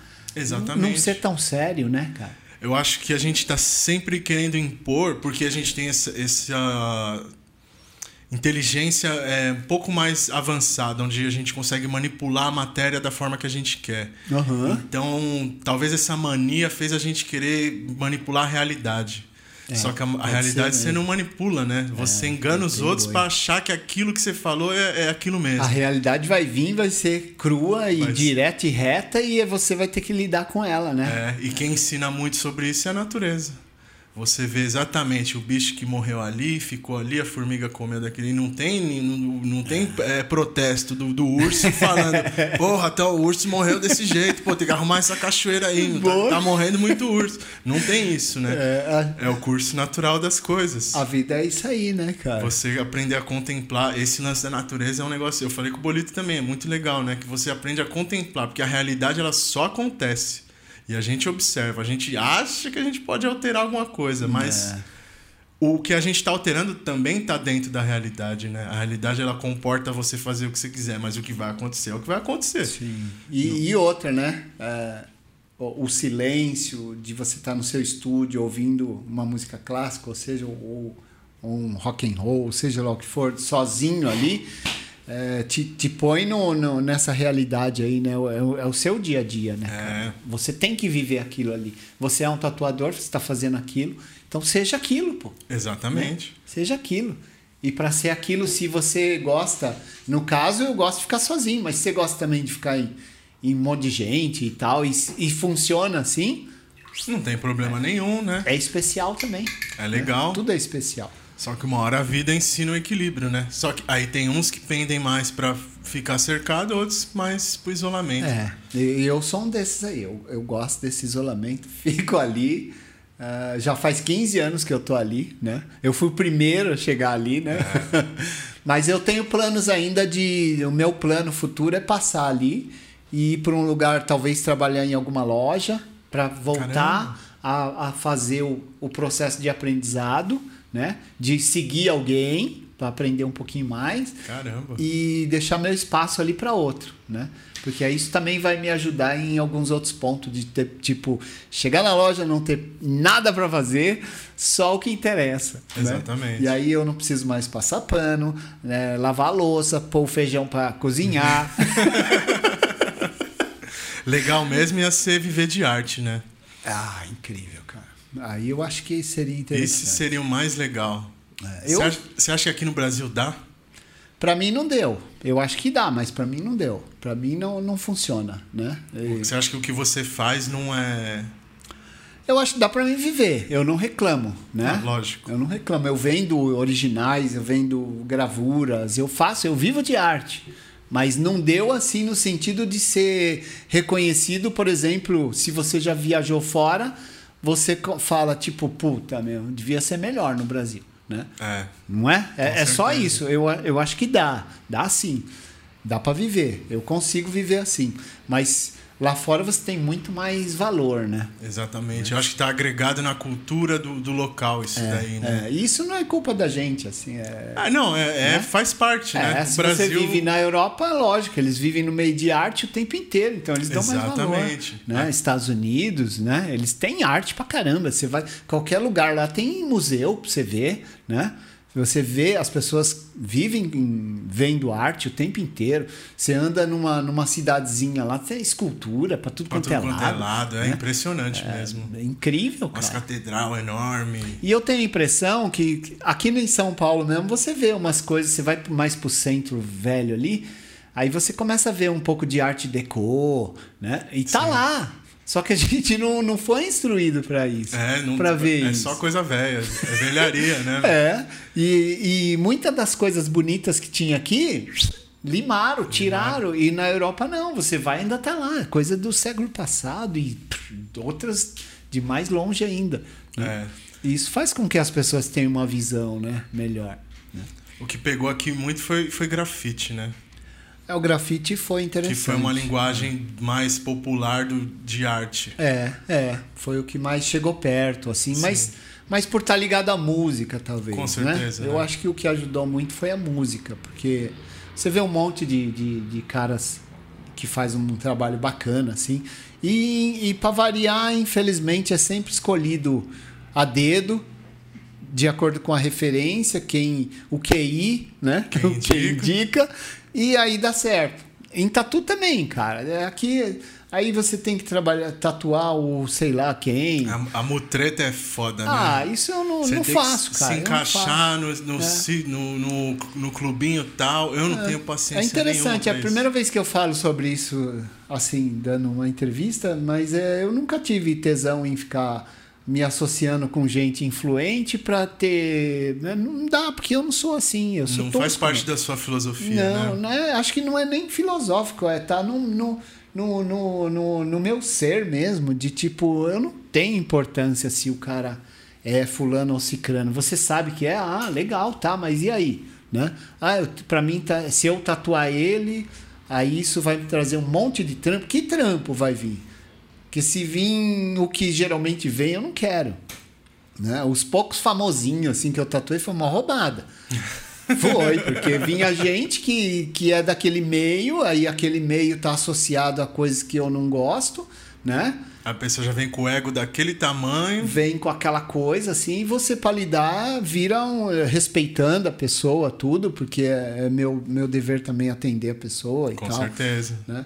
Mas eu não, para mim não fica legal. Aí eu já tipo, putz, mas aí eu, eu tenho que entrar nessa viagem, nessa pagação, nessa conversa, músico, toda essa coisa aí dá problema, cara. Eu não, eu já tentei, já passei por esse por esse caminho assim sem querer, porque o cara me, me, me procurou mesmo, mas não foi uma viagem legal, porque ele espera que eu seja aquela aquela aquela devoção e mesmo se ele fosse, sei lá quem, eu não ia, né, cara? Eu acho que todo mundo tem que ser igual, é. Eu, eu não tô nem aí. Esse negócio É. de venerar os outros, eu, Então, eu nunca entendi. Da mesma forma que eu não gosto que faça isso comigo, né? Porque eu pra- praticamente parei de ir nos eventos porque eu não aguentava mais isso. Eu ia te perguntar isso, porque tem muita gente que fala, não, Maurício Ale. Eu até fiz uma brincadeira aqui É, e com acaba chamadinha. virando o contrário até. Tipo, o cara é tão fresco, o cara nem aparece na, na convenção. É, e aí se cria um lance errado na cabeça dos outros, É, né? mas não Porque é. eu ia perguntar, como, como que é lidar com isso? Porque às vezes,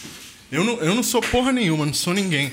Mas muita gente me reconhece e fala, pô, eu te conheci e tal, não sei o que, você fez essa tatu em fulano. Sempre cai na boca do povo assim. Nunca ninguém, ó, que da hora, ó o Harbs ali. Mas as poucas vezes que aconteceu, eu achei um saco isso daí. Eu falei, meu, É difícil. me deixa, sou uma pessoa normal, eu sou, eu sou qualquer coisa. É porque você não. Você, você sabe, tem certeza que não precisava ser assim. Mas foi criada essa cultura aqui no, no, no nosso país. Que aí, tipo, até gente que vem de fora, tipo o Chris Garver foi na loja e ele falou assim: eu tô me sentindo um homem-peixe. Aí eu falei, por quê? Me colocaram dentro de um aquário, caralho. É verdade, né? Na- É, no- e eles na não têm isso lá. Lá fica todo mundo completamente à vontade, cara. Ninguém tem essa, essa coisa de ficar causando, sabe? Eu, ó, e, e a minha experiência nos Estados Unidos me mostrou muito disso. Foi quando eu me desprendi. E é mó legal você falar isso, porque eu sempre, eu sempre fui do contra. Então, se alguém fala, meu, você tem que fazer isso que você vai se dar bem. Eu falo, então eu não vou fazer. Porque eu, Eu quero- também. eu não quero me dar bem, eu quero ser feliz. Eu também, cara. O que me importa é ser feliz. Eu fui sempre pra esse caminho aí. E indo para os Estados Unidos, eu, meu, conheci o Jack Rude, conheci Oliver Peck, conheci um monte, um monte de gente assim, ó, Chad Coplinger. É, ganhei uma promoção que ele tava fazendo um livro e quem ganhasse ganhava tatu e dinheiro e print e blá blá blá. Eu ganhei esse negócio. Só que, ah, legal. É só Ok, isso, né, é só cara? legal, É, legal, ok, legal. né? E aí você conversava com os caras, meu, os caras conversa normal, é tudo gente normal que tem problema, sabe? Que também se engasga, também tropeça. Exato, É, exato. também faz coisa errada e, e lá eu percebi que não tem esse estrelismo, esse, esse saudosismo maluco que eu acho que é herança desse lance da TV no Brasil. Totalmente. é, De ter totalmente. sempre que pagar um pau pra alguém. Assim. Aqui, se, a, se uma emissora de televisão famosa falar alguma coisa, eles estão certo, ponto, fudeu. E acabou, né? E acabou. E o que, que acontece? Quando eu comecei a, a ir para fora, eu via que as pessoas se comportavam diferente. Pô, tipo, tranquilo, né, cara? Não tem. Aí você vê lá e fala, porra, eu sou um trouxa da porra, tô lá. Aí os outros vêm achar que eu sou, mas olha o cara aqui, ó. é Mil vezes o cara faz parte da história do bagulho, né, cara? É, tá aqui, in person. e, e ninguém, é- ninguém enche o saco dele, né, cara? Ele não precisa provar que é ninguém, que é rico, não precisa sair num carrão, né? Com uma Exatamente. jaqueta, né? Bacana, ou se amostrando. Eu- É. O cara é normal, porra, normal. É uma, pessoa, é uma pessoa qualquer. Isso é o que eu mais gostei, assim. E, É e conversei com os caras. Oh, tatuei com o Chris O'Donnell. Foi uma das pessoas mais de boa que eu já conheci. Foi Sim. tipo assim, essa conversa que a gente tá tendo aqui agora. Foi a Sim. que eu tive com ele, meu, coisa do dia a dia. Ele falou, meu, vou ter um filho tal, tá pra nascer, tu tem que tra- trabalhar pra caramba É aqui, isso. da hora que você colou. É o que a gente faz. Exatamente. E, e é simples. E quando a gente vê por esse espectro, a vida fica muito mais legal. E outra, a minha geração de tatuador, assim como qualquer um que, que tem a mesma idade ou é mais velho que eu, sabe muito bem que a, não, a gente começou a tatuar e a gente tatuava. Você ia nas lojas de tatu nos anos 80, 90. Aí você via lá o cara rico, o cara pobre, o, o policial, o ladrão, o gay, o, todo mundo, cara. Todo não mundo. tinha divisão. Você tatuava todo mundo. E se t- você tivesse tatuando um milionário, o preço era o mesmo, cara. O preço é o mesmo. Não Tem tinha que, também, tipo, ficar distinção. caçando pessoas que podem te fazer mais feliz. Ah, é, é difícil, né? Eu, quem quer, vai, né? Eu, Tá aberto pra tá todo mundo aberto fazer pra o que você mundo, quiser. Cada né? um tem seu plano.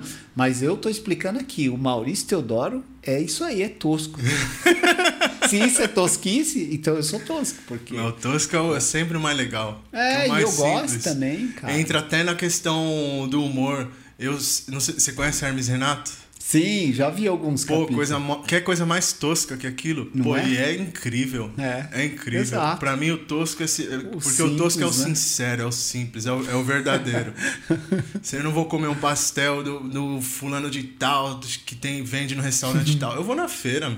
Eu quero o tosco, porque o tosco é o verdadeiro pra mim. Exatamente, cara. E, e às vezes você já, já aprendeu a viver desse jeito, né? Às vezes se você começa, no meu caso, se eu começar, eu já passei por lugares assim, ah, o contato com a Tatuyu, por exemplo, né? Na a antiga Tatuyu do Marco Leone era um lugar assim.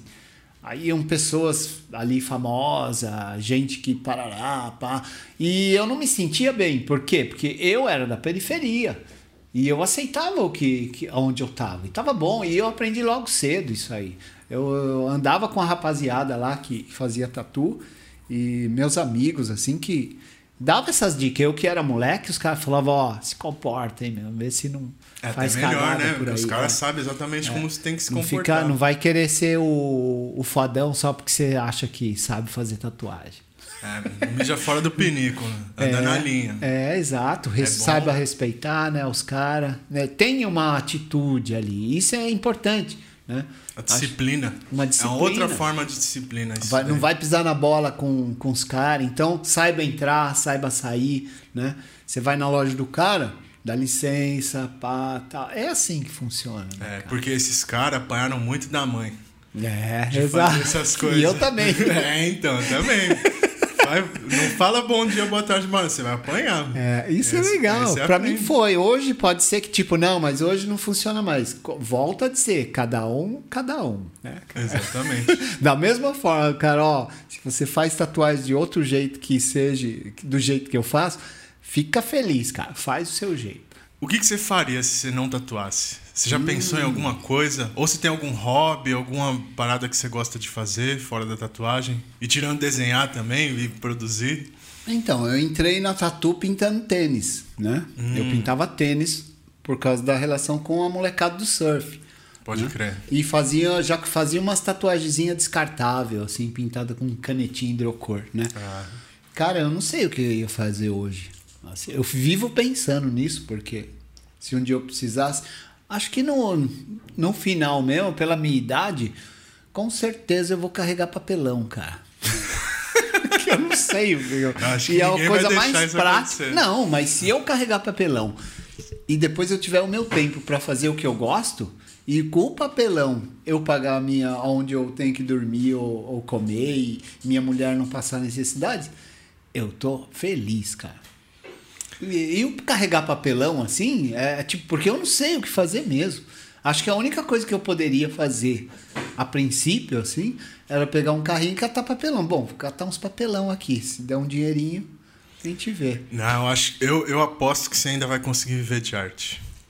Hum. Vai abrir algum portal no espaço-tempo e vai vir uma pessoa que vai entender isso daí, vai conseguir trazer. Então, se, se continuar realidade. até o fim da vida do jeito que eu tô, pra mim tá ótimo. Né? Eu não sou pessimista, mas eu sou um pouco realista Lógico. do que, do que pode acontecer, né? E se acontecer, realmente, eu não tenho profissão. Eu, não- eu estudei, eh, eu estudei ajustador mecânico no Senai. né? Ah. Sou da ABC, né? Tinha que ter passado pelo Senai.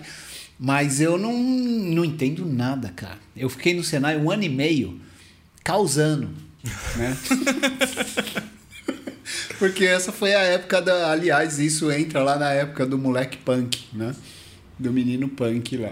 Sim. E aí eu fiquei lá causando e ia todo dia pro Senai, almoçava no Senai, né? Arrumava briga, bagunça, né? desenhava pra caramba, porque alguns professores de, de, de desenho mecânico me colocavam pra, pra pintar coisas que era pra tipo a festa do não sei o que. Aí a gente ia- ele pegava os caras que tinham habilidade para desenho artístico e jogava lá e falava, já que vocês não faz nada mesmo, fica aí.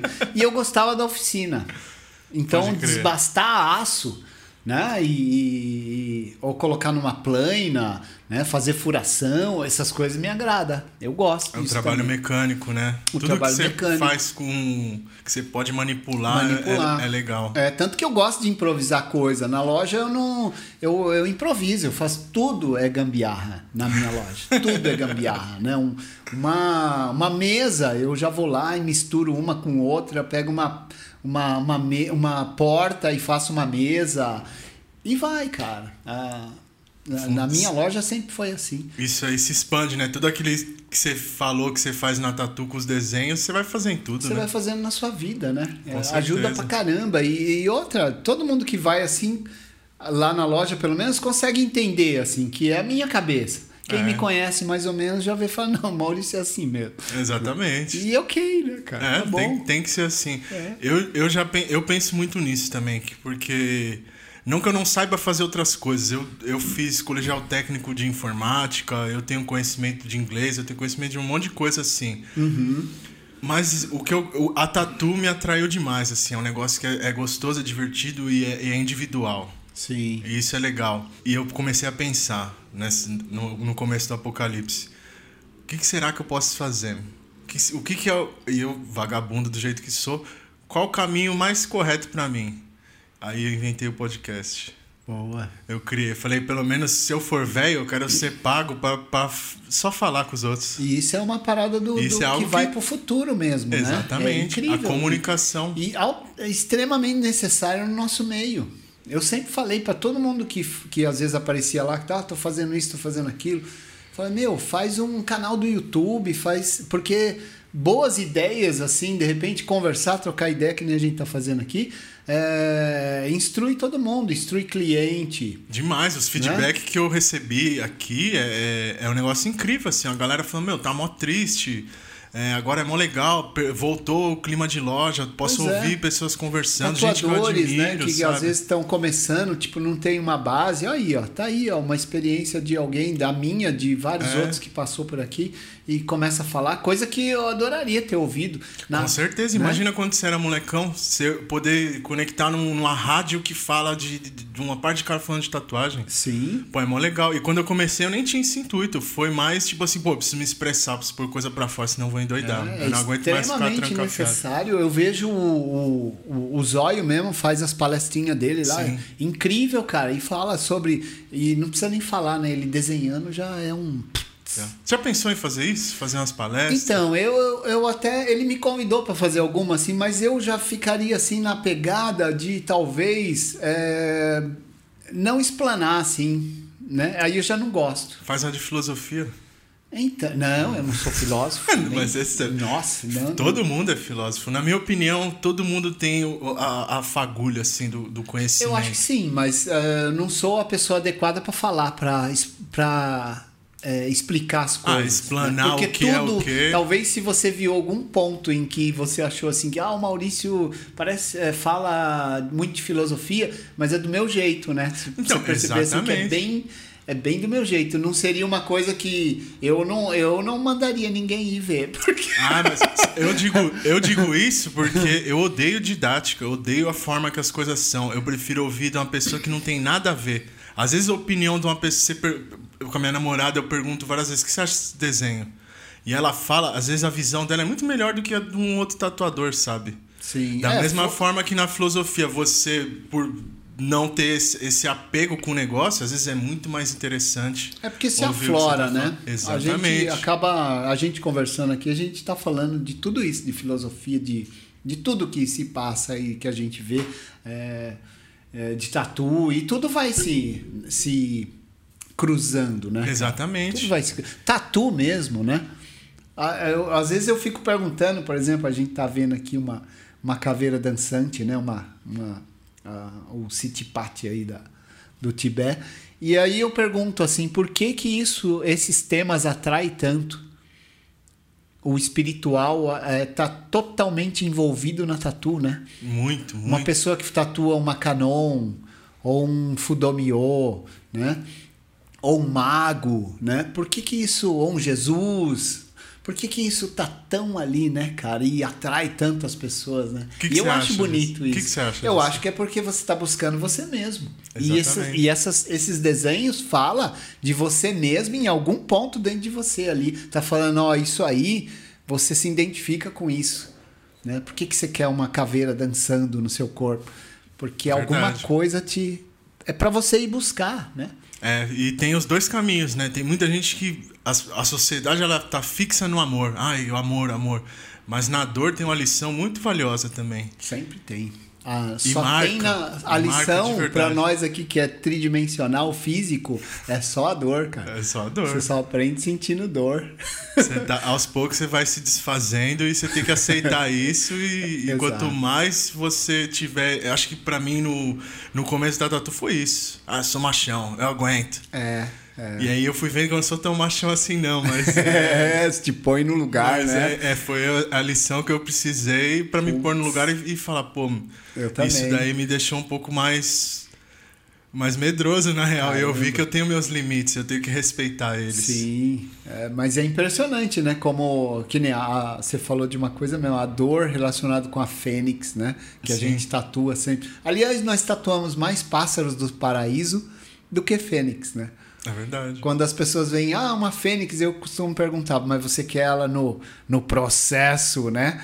Incandescente ou você quer ela já saindo da parada? Que aí é a, é a. Como que fala? É a recompensa, né? É verdade. Ela se trans... Pra ela ser um pássaro do paraíso, ela teve que queimar, né? É, isso me, me, me faz eu lembrar da história do chinês que eu tatuei. E aí ele falou: Ah, qual é a sua primeira tatuagem, né? Você ainda se tatua? Eu falei: Não, não me tatuo mais, mas a primeira minha foi um tigre, né? Aí ele falou: É mesmo? Aí ele olhou ele falou: Um tigre subindo? Do que você estava fugindo, né? Aí eu Porque tem essa "Olha." conotação, né? É, aí Pra eu falei. baixo uma coisa- Eu tava fugindo mesmo, porque minha primeira tatu foi quando eu conheci os tatuadores e eu tava com 17 para 18. Eu falei, eu não quero servir o exército, não agora. que eu até me arrependo, porque acho que você aprende tanta coisa, né? É. Você passar por esse fogo, você sai de lá também, né? Mudado, né? Você sai lapidado, né? Exato, é, são circunstâncias que você passa ali e alguma coisa você sempre aprende, cara. Se você não morrer, você, você aprende. Você aprende. né? Tudo tem uma lição. E aí ele falou, aí ele falou: "Ah, tá, então você estava fugindo disso aí". Eu falei: "Caramba, velho, você me deu um choque".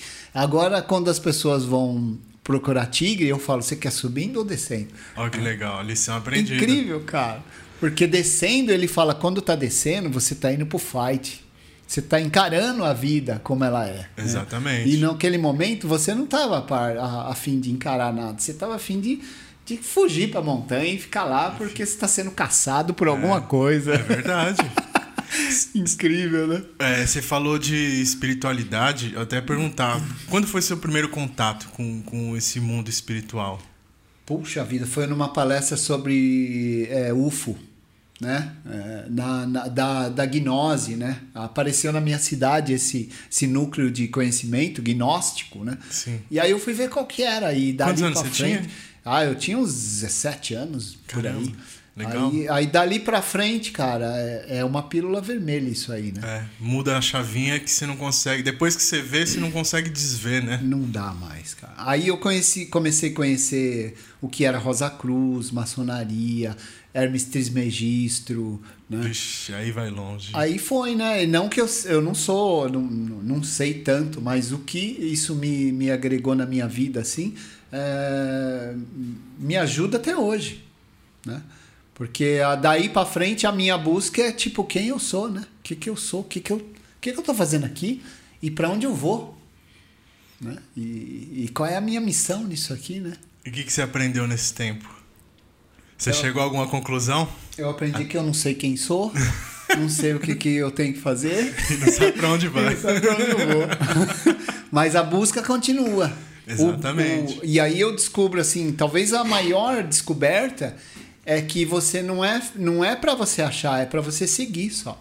É, a só graça, a busca. A graça é o caminho, né? Não é, é tipo uma Exatamente. montanha russa. Exatamente. No comecinho ali você fica tenso, aí Quando você cai ali, é aí que é a emoção da vida. Quando você já tá chegando de novo ali, já não tem graça, É, né? acabou, né? É, a graça é o momento. É, você estar presente no mesmo, momento. Tem muito por isso. um monte de coisa, né? É, no budismo. Tem muita coisa que você pode agregar, né? Todos têm. Daí pra frente eu comecei a estudar mais e, e buscar coisas mais sobre budismo, principalmente o tibetano, né? Me, me- Por causa da arte, né? Às vezes o pessoal É. vai na loja e fala: "Ah, você tem tancas aqui, porque tem que deixar a tanca coberta". Eu falo: "Não, cara, mas eu respeito tudo, mas o meu motivo nesse ponto é arte". É porque eu não né? entendo uma racala para poder falar assim, ó, eu, eu vou fazer as orações. Eu nem falo tibetano, né?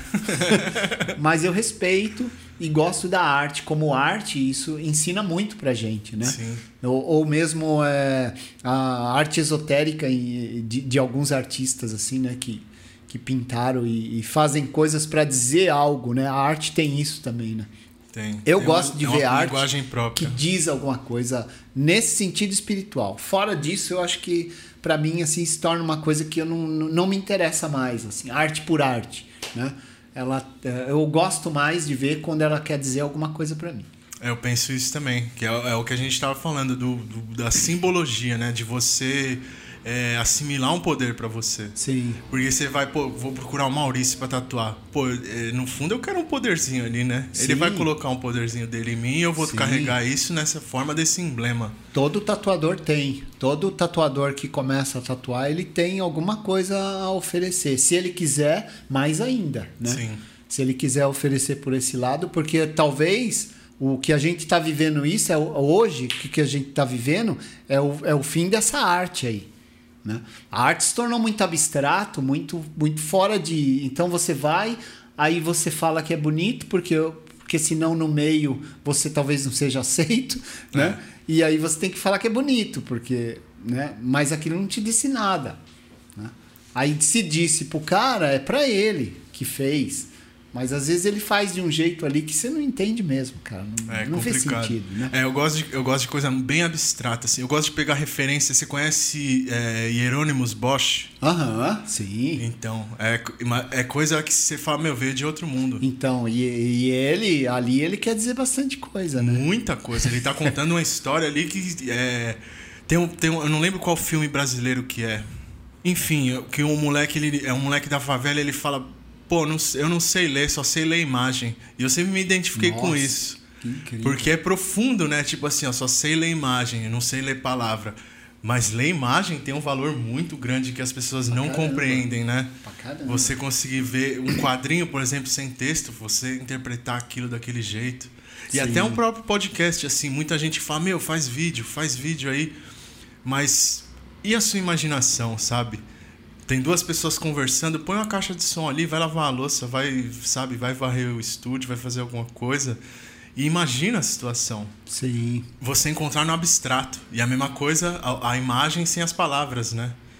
Você encontra no Olha só. abstrato o significado Tem muito coisas. disso no, no, no, no budismo esotérico, né? ti- é, é, tibetano e, e até zen budismo também.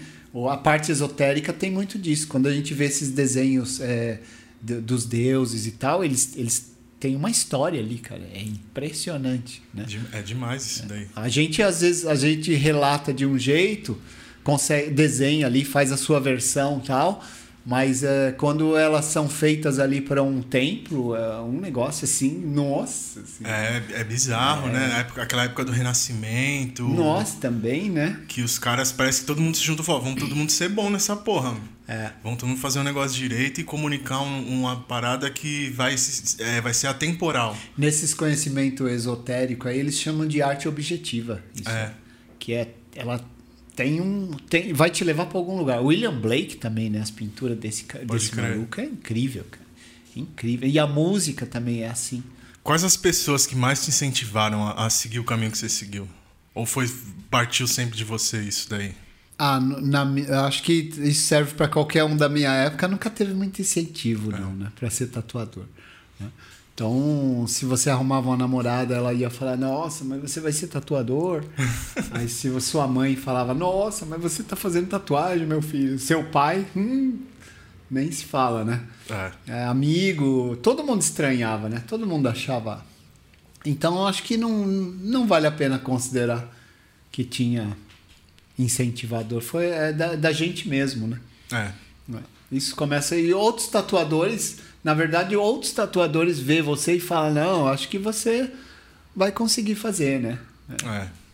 É. Tem, um, tem um lance mais do da camaradagem, né? É, que, que é, pega. é muito fechado mesmo. É, Até porque quem tatu entende. é um negócio que ninguém vai nunca vai incentivar, né? É, não, talvez hoje não, né? Hoje a gente vê aí o, eu tenho clientes tatuados, por exemplo, por mim, que hoje eles falam: "Oh, mas você não dá curso assim? Meu filho começou a desenhar, minha filha". Eu falo: "Não, tá cheio de cara aí que faz isso, mas é, hoje já não é uma vergonha, não é um não quer dizer que seu filho vai virar um bandido. né? É verdade, né? Porque antes tinha esse, esse estigma terrível, né? Sim, tinha toda essa ligação aí, né? Com, com o submundo mesmo, né, cara? Coisa besta, né? É, mas tinha mesmo, né? Tatu tinha mesmo. Eu, eu, eu mesmo comecei a aprender a fazer tatuagem e, e muita, muita gente que eu comecei era ex-presidiário que saía da cadeia e eu reformava ali do jeito que eu conseguia, né? Muita gente com aquelas tatu é, feita com agulha azul, né? Isso é, pô. Aquelas incrível. tatu verde, né? Verde, Que você cara. vê em todo lugar. É, hoje não vê mais, né? É. Hoje acabou essas tatus aí. Hoje tem tatu boa na prisão. né? É, deve ter. Os caras devem ter até um estúdiozinho, né? Eu Não é acredito. possível, né? Tem eu que ter. acredito. Agora, naquela época lá, não. Era, nossa, meu filho tá fazendo tatuagem. Puta, ferrou, né? Né? Vai desvirtuar, Então, vai incentivo não teve, não, cara. É, Isso é uma coisa que eu não, não vi, não foi, me lembro. É. Foi só teimosia mesmo, a vontade de, de querer seguir o, o- o seu rumo. É, e vou dizer assim, é, não tinha escolha também, cara. Eu já estava num processo assim de, eu tinha trabalhado em algumas empresas, aí eu não gostava mesmo, né? Achava um saco ter que bater cartão, Nossa, horrível. né? Não conseguia, não me, me adaptava. E aí, é, a hora que eu achei a tatu, eu falei, não, eu vou ficar aqui. Aí quando aparecia alguma crítica, eu falava, ah, é legal, pá, mas é aqui que eu vou ficar. Por enquanto, e para minha mãe mesmo, eu falava, não, mãe, é só até arrumar um emprego. Fui enrolando isso até. A minha mãe até hoje fala, e aí, é, olha esse negócio aqui, ó. De repente, se você se cadastrar lá, você consegue um emprego. Eu falo, caramba, 11 Olha anos isso, já, mano. 11 anos. 11 anos já, mano. Já viajei, já fiz um monte de coisa, já ganhei dólar, já ganhei euro, já fiz isso e aquilo. Falando É, pra é arrumar um porque- emprego ainda. É Mas porque é, essa é- geração é, não, não é pra foi geração, preparada né? É, isso. não entende Eles as não coisas. vai entender. Não é um emprego. Emprego é registro. É você ter aposentadoria e acabou isso. Acabou para todo mundo, aliás. Isso É. não vai mais ser assim. Não. O que você acha que vai acontecer? O que você acha de dar renda universal? Do que do, do que as pessoas recebem? É, de receber, tipo, a renda universal básica, que basicamente o Estado repassa uma grana para Ah, as pessoas. Se você falar em Estado, tudo que vem do Estado eu não é, gosto. É, lógico, Eu, lógico. sou- eu acho que. Então vamos reformular. Por exemplo, um, um negócio que eu penso. Hoje em dia na internet, os seus dados são, são dinheiro. E todo mundo pega seus dados, o Facebook pega seus dados e vende para uma empresa. O Instagram, blá blá blá, tudo pega seus dados e vende.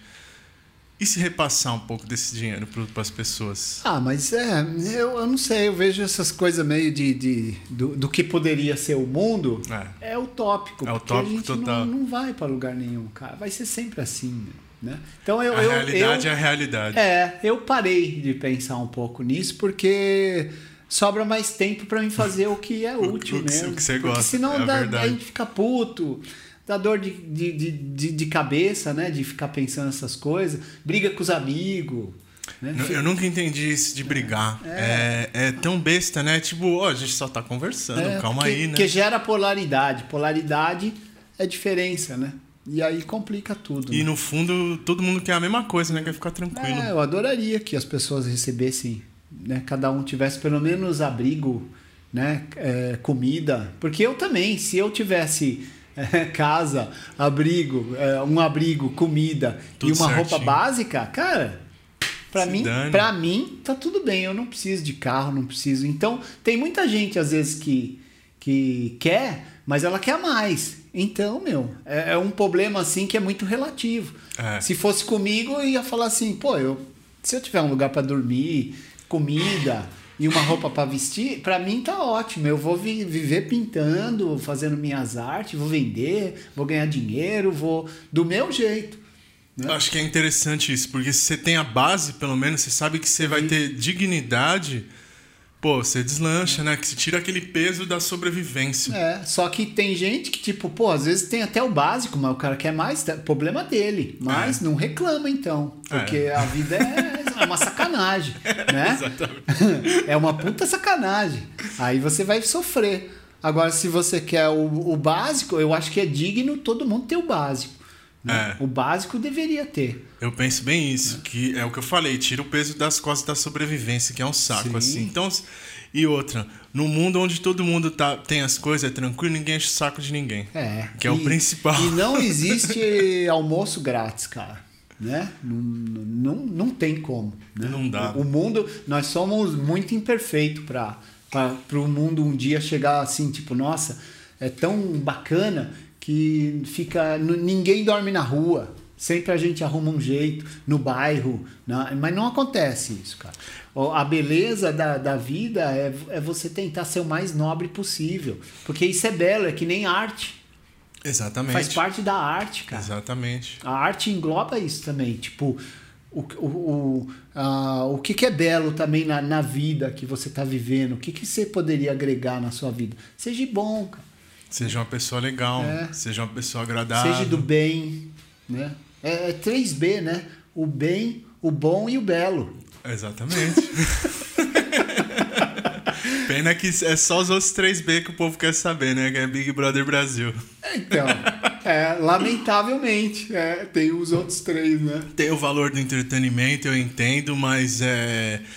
Puta, é, é a polaridade. Não pode ficar nem muito um, nem muito no É, outro. Tem eu- que ter a troca dinâmica, É. tem que saber conversar, tem que saber entender. Pô, o cara é rico, ah, odeio o rico. Não, pô, não, Não, sou odiar o rico. é. Ah, pobre é foda. Não, pobre não é foda. Senta e conversa Tudo com a tem pessoa. tempo, cara. Senta Tem- de pessoa pra pessoa. Tem assim. muito milionário, gente fina, muito pobre, gente boa, muito pobre, filha da puta, muito rico, lazarento. Tem, tem de Tem tudo, de tudo, cara. cara. Então, Tem tipo, nossa, perder tempo em ficar questionando aonde que tá certo é impossível. É impossível. É melhor você mudar você, cara. Quer um mundo melhor? Muda você. É. Muda você. Olha pra dentro, vê a feiura que você tem, a beleza, exterioriza, faz tatu, põe isso pra fora, né? Exatamente. E viva a sua vida, cara, né? Porque você não vai mudar o outro. Não adianta, cara. Não Às vezes adianta. até a gente é difícil mudar. Eu costumo Ah. pensar que. Pô, cons- o, que, o que eu consigo fazer com uma grande frequência é mudar a minha perspectiva. Aham, Então, às vezes, o que é um problema, se eu pensar de um jeito diferente, já não é mais um problema. é verdade. É uma solução. É uma oportunidade, é um convite para um aprendizado, É, e sabe? depois que ele tá. que ele chegou, o problema, ou você compreende e resolve, né? Ou você fica com ele, levando ele, né? Um peso. Mais né? um peso nas costas, né? Você- É melhor tentar compreender. E geralmente você vai compreender por esses 3B aí, né? Exatamente. Qual que é o sentido da vida para você? Olha, essa é uma boa pergunta porque eu não sei também. Se for, se eu for, se eu for pensar mesmo na real mesmo assim, eu não sei. Eu falo que é buscar evolução, né? Sim. Mas às vezes eu entro em contradição também, assim. Então, tipo, o sentido da vida é difícil dizer se é só a, a, a evolução, né? Eu, eu penso muito nisso eu cheguei a uma simplificação, eu acho que é a mais prática possível. Hum. O sentido da vida é para frente. É ir, né? Seguir, né? É Pode seguir, né? É que tem, que tá, tá a ver, tem a ver no, no vendo o, o bem, o bom e o belo, Sim. é seguir dentro de uma disciplina que faça você viver, o- viver o melhor possível com você mesmo e com o que está em sua volta. E sempre caminhando, né? Se você precisar parar para Pode refletir. ser uma evolução ou não. Você Exatamente. pode ficar também parado num lugar ali, viajando na maionese também. Nem perceber, né? Muita gente não percebe. Eu, eu vejo muito. Ou você chega num ponto onde você sonhava quando você tinha 17 anos. Aí você chegou, pô, tenho carrão, tenho mulher, tenho família, blá blá blá, tenho meu cachorro. E aí você puxa o freio de mão da vida e acabou ali. É. Muita gente faz isso também. tenho aí perde o tenho- sentido, que é pra frente. Eu tenho a impressão, com 55 anos, que a gente tá. Eu, pelo menos, tenho, sinto muito isso. Que a gente tá meio que se confundindo, assim, um pouco no espaço e tempo, sabe? Porque às vezes eu, eu me pego, assim, no passado, aí é difícil viver o presente, né? E a Porra. gente fica preocupado com o futuro, né? E o certo seria só ir, ir, ir né? Essa evolução Seguir seria frente. tá aqui. Se você seguir em frente pensando no passado, você vai ter problema. É, Se não- você estiver pensando no futuro, você vai ficar preocupado demais. Exatamente. Então você teria que. Você tem que ir nesse propósito de estar de, de tá aqui agora. É, seria o melhor. É, o Mas a mais, gente o mais se prático. perde, né? A gente se perde. Você uma anda, anda pra frente, olhando pra trás, você tropeça. Uh, e é, muitas vezes a gente se pega, né? E se você tá só olhando ali, você não tá vendo o que tá acontecendo aqui. É. É, é complicado mesmo isso daí. Por isso é. o budismo fala muito, né? Ixi, de você totalmente, presente no momento. Até práticas como meditação. Yoga, você entende um pouco de yoga? Eu fiz um pouco Você de fez? yoga. Sim, pratiquei tudo. Mas aqui no Brasil já chega uma coisa meio, né? Um pouco. Chega um produto. a- É, um, virou um produto, vira moda, né? Vira, é, virou moda. um- Mas é uma filosofia, né? Do movimento, É. sabe? Você, por mais que esteja Sim, parado ali. tem a parte boa. Pra tem mim um foi movimento. excelente. Porque cheguei numa idade, eu cheguei nos 40, eu falei, meu, tem que fazer uma atividade física que me ajude a suportar o que vem pela frente. Olha lá, já pensando no futuro, né? Exatamente. Mas com a prática no É, presente. com a prática no presente. Que era pra segurar a onda, porque eu sabia que eu ia ter tendinite, ia ter dor nas costas. E tenho, É, né? não é, Todo mundo tatuar não tem. é fácil, né? É, não é fácil. Você se arrebenta inteiro, sentado, comendo besteira. Sabe? 10 clientes por dia. Você só acorda, tatua e dorme. É, aí eu me, me, me propus assim mesmo, tipo, não, vai fazer parte da minha vida, pelo menos por um tempo. E até hoje eu faço, só que eu descobri o quê? Que é, essas práticas exaustivas, assim, não, não, não, pra mim não funcionou. Aí hoje eu faço o mínimo, mas sempre, né? E eu passei anos, assim, fazendo práticas, assim, que também eu não tenho um corpo tão elástico assim, né? E acho que aquilo não é o que importa, na verdade. Não. Não, é o, é o momento também. A yoga, todo aquele comportamento ali no final é para você um dia conseguir ficar sentado tentando calar sua mente Exatamente. ou prestando atenção no, no, no seu interior, né? E, e algum esporte? Cê- do skate você não foi? Skate, eu passei, Passou tomei alguns skate? tombos, mas eu, eu fui lá da época quando a gente só descia a ladeira. Ah. Tinha os Torlai, os DM, que era, era coisa assim rara que eu não tive um skate bom. Ah. Era muito caro e para você conseguir um skate, quando começou as pistas nos anos 80, aí eu já tava meio fazendo tatu. Ah, né? então já- já tinha indo pra passado, né? tatu, É. Aí eu falei, ah, não, né? É Surf parada. também não? Surf também não. né? Nenhum tipo de. Futebol não, não, não entendo, não gosto. não- nunca, nunca. Eu nunca tive time. Né? Eu, eu gosto de futebol, mas não tenho time. O que eu gosto é o, é o lance, Ah. enxergar a arte ali, o Sim. processo, sabe? O esporte O, mesmo. esporte em A si, prática. a prática. Não tô nem aí pra jogador nenhum, não tô, não tô nem aí pra nada, mas é, é interessante. Você vê mérito em tudo. Isso é legal também. É, é, é, esporte, é bacana, né? Essa, essa pegada aí. E o Brasil, nossa, é, é cheio disso, né? É o lugar pra isso, né? Na real, né? Futebol é, é muito da gente mesmo. É legal.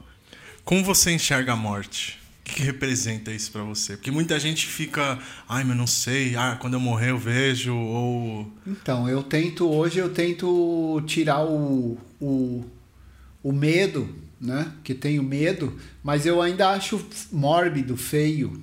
Né? Acho muito feio. Eu acho que eu não gostaria de ser velado, de ser. E não gosto de ver também. Né? Acho feio, acho que o corpo ali. É, é, é uma. É chocante. né? É, é chocante e, e a gente se depara ali com, com uma coisa assim que você se sente gelo, né? O gelado. é. É então eu não assimilo muito bem. Eu, eu tô num processo de compreender isso, né?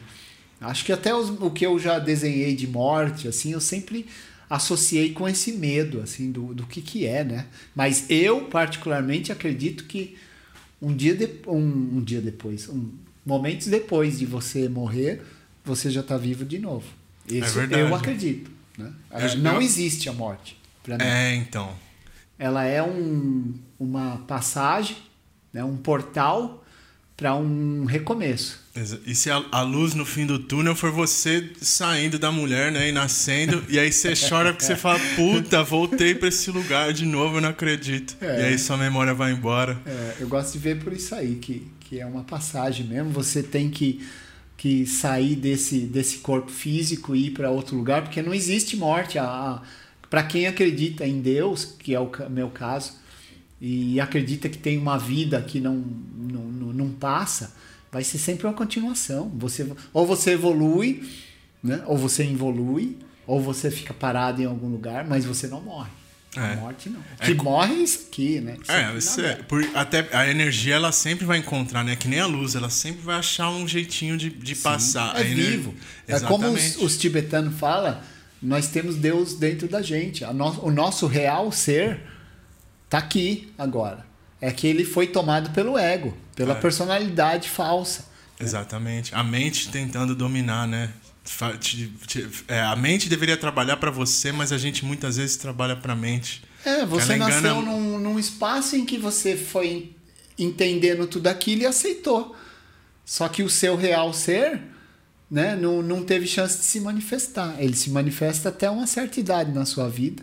Quando você é criança, você tem essa. Esse é puro, né? Você tá mais próximo da vida, né? Porque a É. vida, nasceu é o início da vida. Então, quanto mais próximo, eu lembro de criança, via coisa pra caramba. É, porque é você isso tá mesmo. mais é, sensível, né? Você consegue ainda perambular um pouco por essa. esse- essa parte A do, do- do né? universo, a própria inocência, mas Você depois tá que livre. vem a lavagem cerebral, vê a escola, vê isso, vê aquilo, aí você perde Acabou. tudo, né? Você aí cria uma isso. personalidade. Aí pagar boleto, é, reclamar, beber e se, se acabar, É. até acabar mesmo. É. É, é foda. Segundo os, os místicos, é, é mais ou menos por aí. Cada um de um jeito ali, um pouco mais, um pouco menos, né? Mas, e a grande missão talvez seja essa saga do herói mesmo, né? Que, Sim. que o, o herói é aquele que vai transcender isso, passar para outra parada, morrer, renascer, né? Matar o dragão, É a salvar a ascensão, mocinha. Né? A ascensão é meio que a busca pelo nirvana, né? Você vai ascendendo, passando por diversas formas de vida. É, hoje você é o Maurício, na próxima você é outra coisa, na próxima, sei lá, você é um cachorro. Até você entender tudo que você tem que entender Pra poder falar, não, agora eu tenho meu lugar aqui. sim. Se você pudesse escolher a, a próxima encarnação, o que, que você ia querer ser? Ah, o que tivesse que ser. O que eu aprendi com isso. É o que eu quero. E Eu, acho que, é, isso o que, é isso que acontece, de fato, assim. Vo- Eu Você tive, uma, escolheu isso, tive um né? aprendizado. O que eu aprendi aqui, pro- provavelmente, se eu tiver uma, uma próxima vida, eu vou ter algumas características daqui e ter novas. Né? Com certeza. Mas que seja a evolução. Que eu não seja dono do, desse, desse, dessa escolha. Seja o meu próprio ser que eu acredito. Né? Que está em segredo. Né? Sim, que quando se certeza. manifesta, ele, ele. Quando uma pessoa é iluminada, quando ela se ilumina, nada mais é do que o ego ficou de um lado e apareceu o real, né? O Exatamente. grande ser mesmo, o ser. a, a realidade que é imutável, né? Que não, não tem nada a ver com, com o que a gente está projetando o tempo inteiro. Nessa vida a gente sempre tá. A gente, eu, eu, eu gosto de falar isso do ser, porque a gente sempre chega em, em algumas circunstâncias na vida que você se pergunta, né? Ser ou não ser, né? Exatamente. ser ou não ser? Você, porque você chega numas, numas, numas situações assim que o ego tá totalmente ali.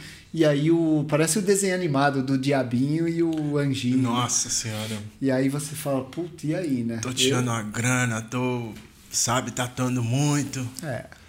Aí vem aquele balde d'água, né? Que você fala, puta, na real estou viajando, não tem nada a ver isso daí. O que importa é Faz eu. parte, né, cara? Faz parte. Faz parte. É bom. É a vida acontecendo, mas as escolhas é que vão fazer diferença, né? Você escolher numa hora em que você pode escolher ali se você quer o, o ser ou o ego, né? Ou, ou, ou a vida mundana ou uma vida mais espiritualizada, mais dentro do que você acredita ali, sei lá. É, talvez naturalmente o ego se torne mais uma ferramenta e não.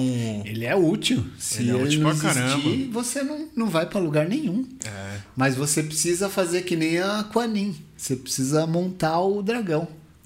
Domar o negócio. Domar o seu dragão. Cavalgar ele, né? Domar o seu tigre, né? Não tem aqueles, aqueles desenhos de, de monge chinês, né? Em cima do tigre, assim, todo sossegadão, né? Porque ele domou o tigre dele, né? Exatamente. O animal dele tá, tá sob controle. Ele não deixou de existir, ele tá lá. Mas você sabe, tipo, quando ele vai aparecer, né? Eu tenho muito essa relação com um lado mais sombrio, sabe? Aham. Que é esse pra mim o que eu tenho que domar. Porque ele, ele é o que tem o controle total sobre o ego. Que se ele falar, o ego obedece. Então, se você manter. fizer as pazes, sabe? Aham. Olhar seu lado sombrio, é acordar, em vez de falar, pô, fulano é um filho da puta, ciclano não vale nada. Você fala, puta, na real, hoje eu acordei querendo desgraçar a vida de alguém. e eu deveria ficar quieto em casa e não fazer nada. Aí que você tá domando o negócio. Ah, ou você honesto pelo menos você tá mesmo. ouvindo. Você tem que ouvir esses caras aí, né? Que É. fala dentro de você. Porque eles, eles. A sua consciência vai ouvir e vai, vai saber puxar a rédea, né? Exatamente. Falar, eu poderia matar alguém hoje, mas hoje eu não vou matar. Exatamente. Porque não é no meu, meu plano de evolução, né? É o que você falou, é, a, a ordem natural. Se for pra eu, pra eu desgraçar a vida de alguém, essa pessoa vai se apresentar. Eu acredito nisso também, porque tem a lei do karma, né? Então, assim, pô, você tá puto, o cara te fechou no trânsito. Às vezes é esse cara que tem que ouvir um caminhão mesmo. E aí você, e aí você solta o bicho em cima dele. É só não deixar escalar também. e às né? vezes é nessas aí a gente aprende também a lidar, né? To- Todo, É. inimigo é sempre um amigo, na verdade. Porque ele te Exatamente. ensina É o você que mais te a, a ensina. lidar com aquilo, né? Se você quiser, se não, você mata ele mesmo, vai preso e acabou, fudeu, né? Ou que- ele te mata, né? Exatamente. Que é, é bem provável que uma merda grande sai, né? Eu acho que o, o- a, a visão do inimigo, pelo menos pra mim, é. Eu, eu sempre falei, pô, o cara é meu inimigo.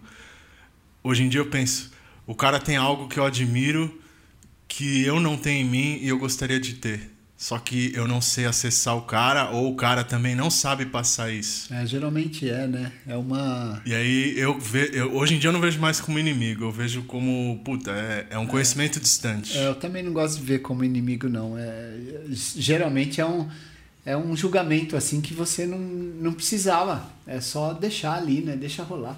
É, Porque ele também faz. está identificado com isso, né? E ele te odeia, você odeia ele, e aí vai ser assim. Aí depois a gente fala dos líderes, dos políticos, Hum. do caralho. Ah, o cara é um assassino, é o genocida. Mas e nós mesmos somos dentro de nós, cara? Sim, exatamente. Puta, isso, isso é uma questão que eu sempre falo assim. É, no podcast eu não costumo falar muito, mas como é com você e você tem essa visão mais ampla das coisas, é, o lance da culpa, cara. Aham. Você ter que culpar alguém constantemente e, e- e direcionar a sua raiva. Pô, a sua raiva é com você, É você, porra. não é com outro. A gente cria, a gente cria o monstro. É, quando alguém usa você para justificar a dor dela, porque é uma dor, né? É. Ela não aceita aquilo que ela é, então ela põe para você. Porque você tava ali na situação, talvez, algum acontecimento. Aí ela fala: "Não, por causa de você, eu não sou, estou aqui agora, É. me fodi". Mas é ela mesmo, né? A gente- É aí sempre, é tá- uma projeção. É, Muitas vezes eu, eu aprendi, eu não sei de onde eu tirei força pra aprender isso, mas quando tem gente, eu odeio gritaria. Tem gente gritando comigo assim, eu consigo desligar e falo, isso daí é um, é um monólogo. A pessoa ela tá falando com ela, só que ela precisa de um, de um personagem aqui. é Infelizmente sou eu esse personagem que Você tá tá ouvindo. ali, é. Deixa eu tentar ouvir isso sem me irritar e, e absorver alguma coisa, porque também tem alguma coisinha aí que, que eu não tô ouvindo isso de graça, né? Porque ninguém é santo. Depois que eu aprendi a, a pôr mais a culpa em mim, né? Julga-te a ti mesmo, né? Exato. Aí você vive melhor, porque você sabe que você não é perfeito, então você pode errar, não tem problema. Olha, tá liberado. Erra. Né? Errou. Agora, você achar alguém para pôr a culpa nisso é muito covarde. É. Eu não, eu não gosto nem um pouco e acaba criando um lance coletivo errado, né? Porque o que acaba expandindo, falando Bolsonaro, logo falar o nome Você já foi logo no, no capetão, meu. do capetão. Porra, quanto mais fala desse cara, mais poder dá pro cara. É lógico. Eu Quando a gente era isso. punk, a gente andava e a gente tinha uma, uma pseudo entendimento de política, né? E a gente achava que estava lutando pela nossa senhora, né? Eu já vi tantas causas, cara, nobres. Não deu em nada, velho. Era tudo proteção dele, de você mesmo. Exatamente. Tudo egoísmo, cara, dentro de um tema. Então, tipo, volta de novo, né? Quer mudar o mundo? Muda você mesmo. Muda você mesmo. E, é, aprende a lição, né? Não, te- não tenta passar pros outros. Exato. Enxerga. Deixa as coisas acontecerem, mas vai mudando você mesmo e fala pro outro também, ó, muda você, cara. Sabe? Cada um fazer o seu papel fica fácil pra todo mundo. Ponto. E se todo mundo quer que, que saia fulano, entra Beltrano, sei lá, para dirigir o país e tal, vai depender do comportamento das pessoas. Isso é kármico, cara. Exatamente. Tudo é, é- usando a palavra karma, mas é, é destino mesmo do que a gente é- é, a gente plantou coisas que a gente tem que colher. É. E- Toda a humanidade. E se tá todo mundo aqui, como você falou, no mundo tridimensional, nin- ninguém é boa coisa. Se você tá aqui, você não é boa E, ó, e coisa. pode ter certeza, isso é minha crença, tá? Que se um dia chegar os que são de outro lugar, os que vão chegar, vai chegar bem pior. A gente vai sentir saudade, cara. Porque esses vão vir para cobrar o que é deles mesmo, né? Segundo a história do que se conta nos tempos, né? Da, da- no- nos esoterismos e misticismos e tudo mais, os caras que vão vir cobrar aqui, cara, nós estamos fodidos.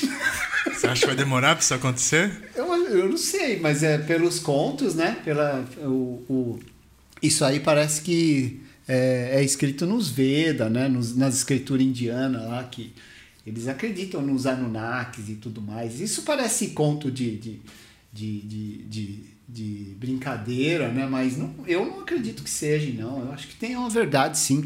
São, vamos dizer assim, os nossos os nossos criadores, né? Quem mexeu na nossa genética, né? No nosso... Eu sempre penso isso também. E, e é muito louco porque sempre as pessoas que tentam pensar muito à frente são sempre os doidos. É, os doidos eu- varridos que não entendem Mas nada. isso é o bom também de ser. É o que eu- a gente É conversou legal. aquele dia. Eu falei: o cara que é um artista e não viaja nessa imaginação, não, não tem curiosidade para saber se, se, se as coisas são assim mesmo, não tem criatividade nenhuma, cara. Então eu, eu busco essas coisas, procuro saber. Enriquecer seu universo. Exato. Arqueologia, tipo, é, é, é, povos desconhecidos. Ótimo, cara. Isso é excelente. A gente, fica, a gente não fica nesse mundinho, né? Materialista, né? Onde só Nossa, cara, acontece. muito é tipo chato, o mundo do Silvio Santos. Só acredito vendo. Exato. Porra, pra você ver, você tem que, você tem que acreditar antes. Exato. Se você... É en- engraçado, né? Porque você pega um povo tipo os tibetanos, então eles são ignorantes, burro. Ou in- os indianos, gente do Oriente que escreveu todos esses textos aí, pra quê? Eles são idiotas, né? São- é tudo lá louco, no né? Himalaia, bobo, vive lá, né? Ah, E uns imbecil, assim. Tem mantras, tem tudo essa bo... tudo bobagem. Tudo bobagem, né? Certo, bobagem. certo é o que... o- certo o é nós, o ocidental, né? Exatamente. o caucasiano aí, o, né? que tem uma mente, né? Que vem do, dos Estados Unidos, a de razão. do- explorar, de, de arrancar todos os recursos da terra e transformar em tecnologia e tem um valor isso daí, né? Mas Tem pô, também. sem isso daí, sem o direcionamento que é tudo isso daí que a gente tá falando, não tem como, né? É. E tomara que venha logo. Eu tenho, eu tenho fé. Eu não sei se você acompanha a notícia, Ah. mas pelo menos nos Estados Unidos não para. É uma atrás da outra. O tipo assim, ó, o, a CIA, o FBI, o Pentágono, tudo falando, abrindo, mudaram o nome, né? Que antes era. É, é UFO, né? Aham. Agora é um outro nome, é APO. É, esse, esse- eu, depois eu, eu te mostro. Assim, Sim. agora me, me sumiu o exemplo. Mas. Tá escancarado isso daí. Não, não, não para de falar Não disso. tem mais pra onde fugir. Eu né? acho, e eu, na minhas teorias da conspiração que eu adoro ter dentro da minha cabeça, eu falo, estão preparando o terreno. É. Uma hora vai Eu- chegar. eu e eu que- acredito fortemente, porque, meu, olha o tamanho desse negócio. Loucura, né, cara? Olha o tamanho disso. É, é, eu faço até uma brincadeira. A gente é racista, porque a gente acha que o ser humano é, é o único que existe, é, é o melhor que é, existe. É, exato. Só Deve nós. existir outras raças por Você aí. já viu aquele Zakaria City? Não. É, esse, ele sempre aparece naquele. naquele é, a History Channel, né? Pode crer. sobre Alien, mas ele tem um livro mesmo e, e ele fala que a cada 3.600 anos tem uma órbita dos nossos criadores que passam por aqui, né? Ah, Nibiru, esses, esses Exato, negócios? Exato. Ah, Tem- faz sentido, é uma das teorias, né? Não, não cabe a mim falar, ah, é verdade, eu, eu só aceito. Você só é parte da fantasia. Eu aceito. Você tá no time. Eu aceito, se, Que se tá escrito lá. Isso não foi ele que escreveu, foi os sumérios. Né? Verdade. Foi os sumérios. Então tá tudo aí. Então o sumério também é um bovo retardado, maluco, que já conhecia astrologia, astronomia, lá naquela época lá, né? Mas os caras não entendiam nada, né? Nada, são tudo burro, faziam umas pedras gigantescas que não tem nem como levantar, aquelas desgraças, e tá lá, né? É, é Eu, interessantíssimo eu, isso. eu acho interessante, tipo, você absorver isso e legal, cara. Não tem problema nenhum. Você não vai ficar doente, você não vai morrer, você não vai ficar louco. Você só vai absorver e vai ser gasolina para você pensar no que você é. O que, que pode ter acontecido aqui, cara? É, a- que que essa mania de, de provar as coisas, eu acho que é um. Nossa, é, cara. é um, é um aspecto muito negativo da ciência. E depois que. Como a gente já tinha. Acho que a gente falou em off isso da, da astrologia, astronomia Uhum. e tal. Que a astrologia era algo usado, meu, por reis. Tinha o cara que fazia o mapa astral, tinha o cara. Você falou que no, é no Tibete, né? Que tinha que ter. É, todo mundo fazer que nascia o fazia uma, um mapa do nascimento. E E, quer tal. saber, esses povos, essas, essas, a corte inglesa usa até hoje, cara. É verdade. Só que o que, que acontece? Eles usam e deixam o povo sem usar. Porque aí o povo não desfruta do que eles têm com isso. Desse Que é conhecimento. para controlar. Exatamente. A informação se- boa, de verdade, serve para controlar. Exatamente. Vê se na escola dos filhos deles é a mesma que a nossa. Jamais. De forma alguma. Então eles vão ser educados para ser nosso patrão, com certeza, donos do mundo, e você vai trabalhar para eles. Você tem que entender a origem das coisas, né? É. Muita gente fala, ah, astrologia esse- esse- é horóscopo do UOL, é, é, é sai balela. na- não, isso aí é coisa que sai na revista da, da tiazinha lá que gosta de ver. o- É, não tem nada a ver. O negócio, ele, sério. ele trouxe pra gente muito conhecimento, inclusive a origem da é, psicologia, onde você cria os perfis e as personalidades, onde você consegue entender padrões comportamentais, trouxe astronomia, trouxe muita coisa boa, sabe? É um Olha só. conhecimento profundo, rudimentar. Claro. E tem um grande valor isso que todo mundo se deixa se perder, porque ah, isso aí não tem nada a ver, meu signo é de tal, então tanto faz, eu vou só contrariar isso daí. Pô, legal, dá pra ver que você é uma pessoa questionadora, mas meu, traz um pouco da sua inteligência pra isso aqui. Vamos, É, vamos ouve, dar valor, né? Vamos entender que de repente a gente consegue enxergar a realidade de uma forma diferente, né? É, Não custa nada dar atenção, né? Porque você É. não conhece, de repente você se interessa. E é o que você falou, coisa. só tem a agregar. É, só tem a agregar. Porque é um conhecimento tão antigo, né? Tudo essas, essas coisas do mundo antigo, cara, são incríveis. Você começa a ver em programa de arqueologia, tudo, se fala, nossa, como o mundo era. é, sempre foi fascinante, né? É, Deve ter outro. uma história absurda, assim, por trás, né? Por trás do, do, do teatro que eles põem desse mundo É, que- esquisito, As né? pequenas coisinhas que a gente sabe, né? Já, pô, já é fascinante. Imagina como era mesmo. Nossa, cara. Imagina você ter uma projeção certa, você ver, de repente estudar pelo pô, alinhamento das estrelas agora tá igual de tal época. Vamos, vamos relacionar. O que, que, que tá de parecido, É. o que não tá. Falta é isso, é a criatividade. E, e como é que esses malucos via, né? Sendo que não existia avião, não tinha nada, né? É, então, como, como que eles viam o negócio? Eu mesmo eu já tive experiência, assim, eu sempre falo, e muita gente desacredita, né? De luz no céu, assim, ó. Você sabe o que é uma estrela cadente, o negócio vai, tchiu, passa, Aham. acabou. Mas é uma luz que mexe, toda maluca, assim. Olha Como só. que você explica isso daí? É, É, esse os caras chamam de orbes, né? então, como que, como que você explica? E quando você É, vê junto com mais é. outras pessoas, você fala, pô, não sou louco, não tô chapado, não tô bêbado, não tô nada.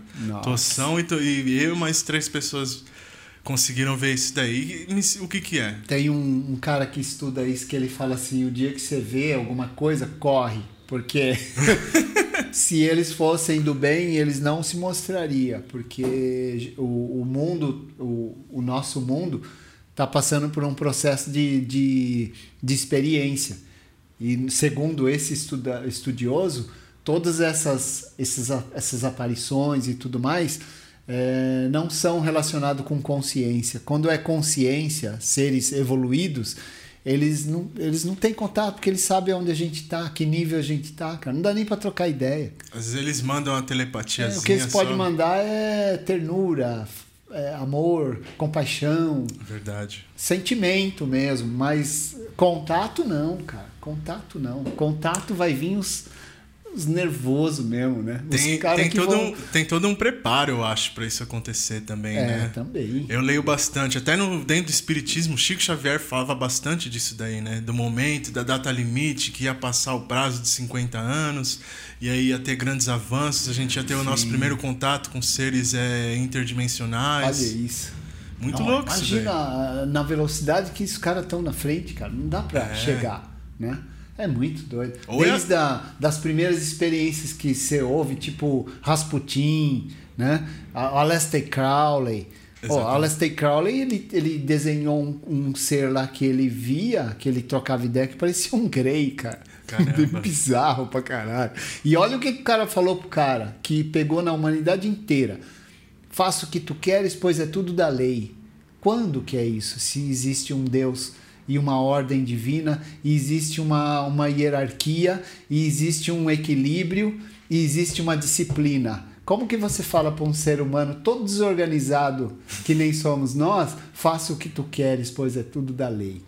Olha o que que deu.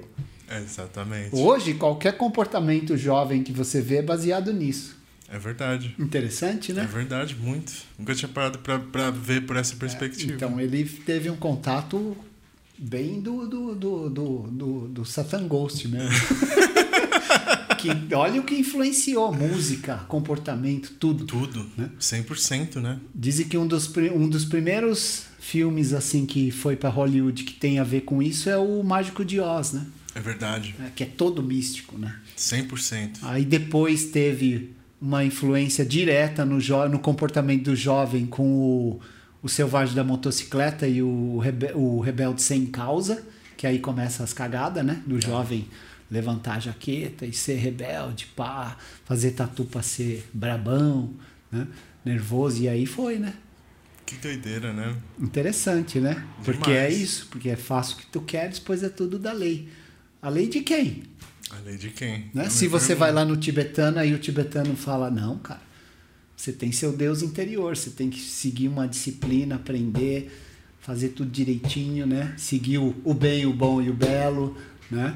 Para você evoluir, senão você, meu, você vai pss, direto para as infradimensão. É verdade. Esse, eu tenho medo pra caramba disso daí. Por isso que eu, eu, sigo, eu sigo a linha as coisas, porque quando era moleque, eu segui isso daí. É natural, né? Do jovem. Do jovem. A filosofia de, do foda-se, né? Faço, faço o que eu quero. Eles conseguem porque te pega numa época em que você é rebelde. Aí depois você vai amadurecer, você vai falar, oh, peraí, né? Não é bem por aí. Eu não quero que meu filho seja assim, né? Não quero que ele faça isso, porque eu não quero o mal dele. É. Né? Você chega em qualquer lugar e fala, não, eu faço o que eu quero. Você toma uma par de porrada. Talvez... E é o que acontece direto. Exatamente. Né? Acontece se, direto. Se cruzar com o espiritismo de novo, dizem que esse momento da nossa encarnação é um, é um período de provação, né? De repente, esse, essa sementinha do mal que tentaram plantar é justamente a aprovação para você poder falar: não, meu, meu compromisso é com isso aqui, é com essa energia, eu tô nessa força aqui. Sim. E aí, assim a gente vai ascender. É. Até porque rebeldia, porque sendo que o guerreiro, o, o, todo, toda a história de guerreiro, de Perseu, Suzano e o dragão, todos estão relacionados com o dragão, luta, né? De salvar essências, né? Que, que é o caso das, das donzelas, as, que são salvas e por isso tem que matar o, o dragão. Tudo é uma viagem interior para você se autorrealizar, né? Para você se tornar melhor, e vencer. E vencer. Vencer o diabinho ali no ombro. Exato, cara. Eu tenho até uma pergunta aqui, ó. Não, qual, qual a pessoa que confiaria num lugar que você ganha like porque você compra? Muita gente faz isso. Eu nunca entendi comprar like. Também, cara. Tipo, como é que você pode. ah, Comprar seguidor. Isso eu falei, ué, mas você compra? Por isso que tem gente que tem 30 milhões, sei lá. Caralho, velho. É a, ótica, é a ótica. Nossa. É a ótica olha, de, olha é a mesma mentira, ótica né? de você botar uma roupa muito bonita, você comprar, usar uma marca. É a mesma ótica, sabe? É. E eu, eu sempre tento mudar minha perspectiva pra ficar mais fácil de eu aceitar a vida. No meu Instagram, sei lá, do podcast, tem 500 seguidores. Eu falo, mas são 500 pessoas É, que estão 500 pirando. pessoas, cara. 500 pessoas que estão gostando, comentando, Exatamente. é, se divertindo, participando. Porra, 500, imagina um evento com 500 pessoas, é gente pra caramba. É. É. Ah, mas o fulano tem 50 mil, 60 mil. Fala, mas quantas dessas pessoas liga pra ela? Se, É. ela, se vê ela se afogando, quem vai pular esse Já começa que, tipo, parece que 10% foi comprado. É, Pelo menos precisa. 10 ou 3, sei lá quanto. precisa. Nem- Isso, isso daí, essa ilusão. Como que você vê? Você, você viveu uma época onde rede social nunca Não, tinha de outro jeito, né? tinha, mas assim, hoje em dia, você, você vendo assim, fala, meu, que que, que, que, que virou isso? Ah, eu, é o- isso tudo que a gente tá falando. O ser humano vivenciando o que é verdade e o que não é dentro dele mesmo. É. Né? Você acha que a gente tá é, entrando dentro da máquina? Totalmente. A gente já tá dentro Já tá da dando os primeiros É, passos pra tá. É. virar o Matrix? Eu tenho desenhado muito flores com máquinas. Né? Caramba. Que são vidas, né? É, com, com máquina, porque, por causa disso mesmo. né? A gente já se sente totalmente dentro. Né? Imerso, esses negócios de, de você pôr aquele oclão lá de realidade virtual. Virtual. É, doideira, né? É, já já a é- gente vai estar deitado dentro de um, de um tubo cheio d'água e a gente vai ser só uma pilha. É, e- Igual no e- Matrix. E com certeza tudo isso aí só pra quê? Pra ter prazer.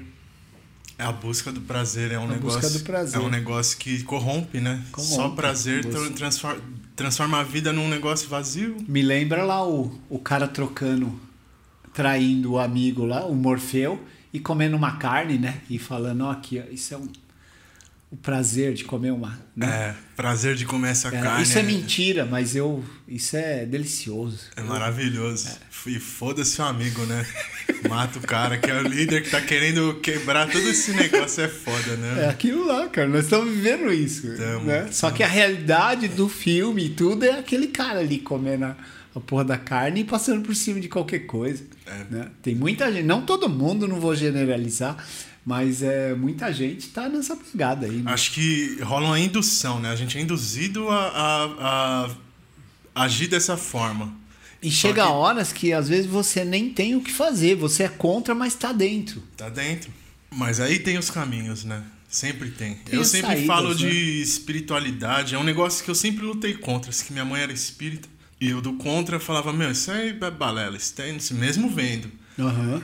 Ver luz piscar. Pode ser coisa da minha imaginação também, isso daí. Mas Sim, tem. Tem. Como é que fala?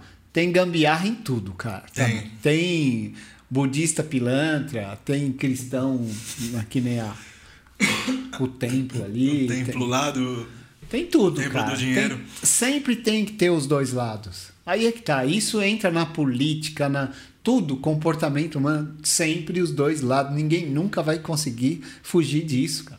É, a Né? dualidade é a regra do universo, né? É, aí você vai ser budista, você não vai, ah, não, não vou ser porque eu vi que os caras eram pilantra. Não, cara, vai ter gente boa lá. Tem Vai. gente boa em todo lugar.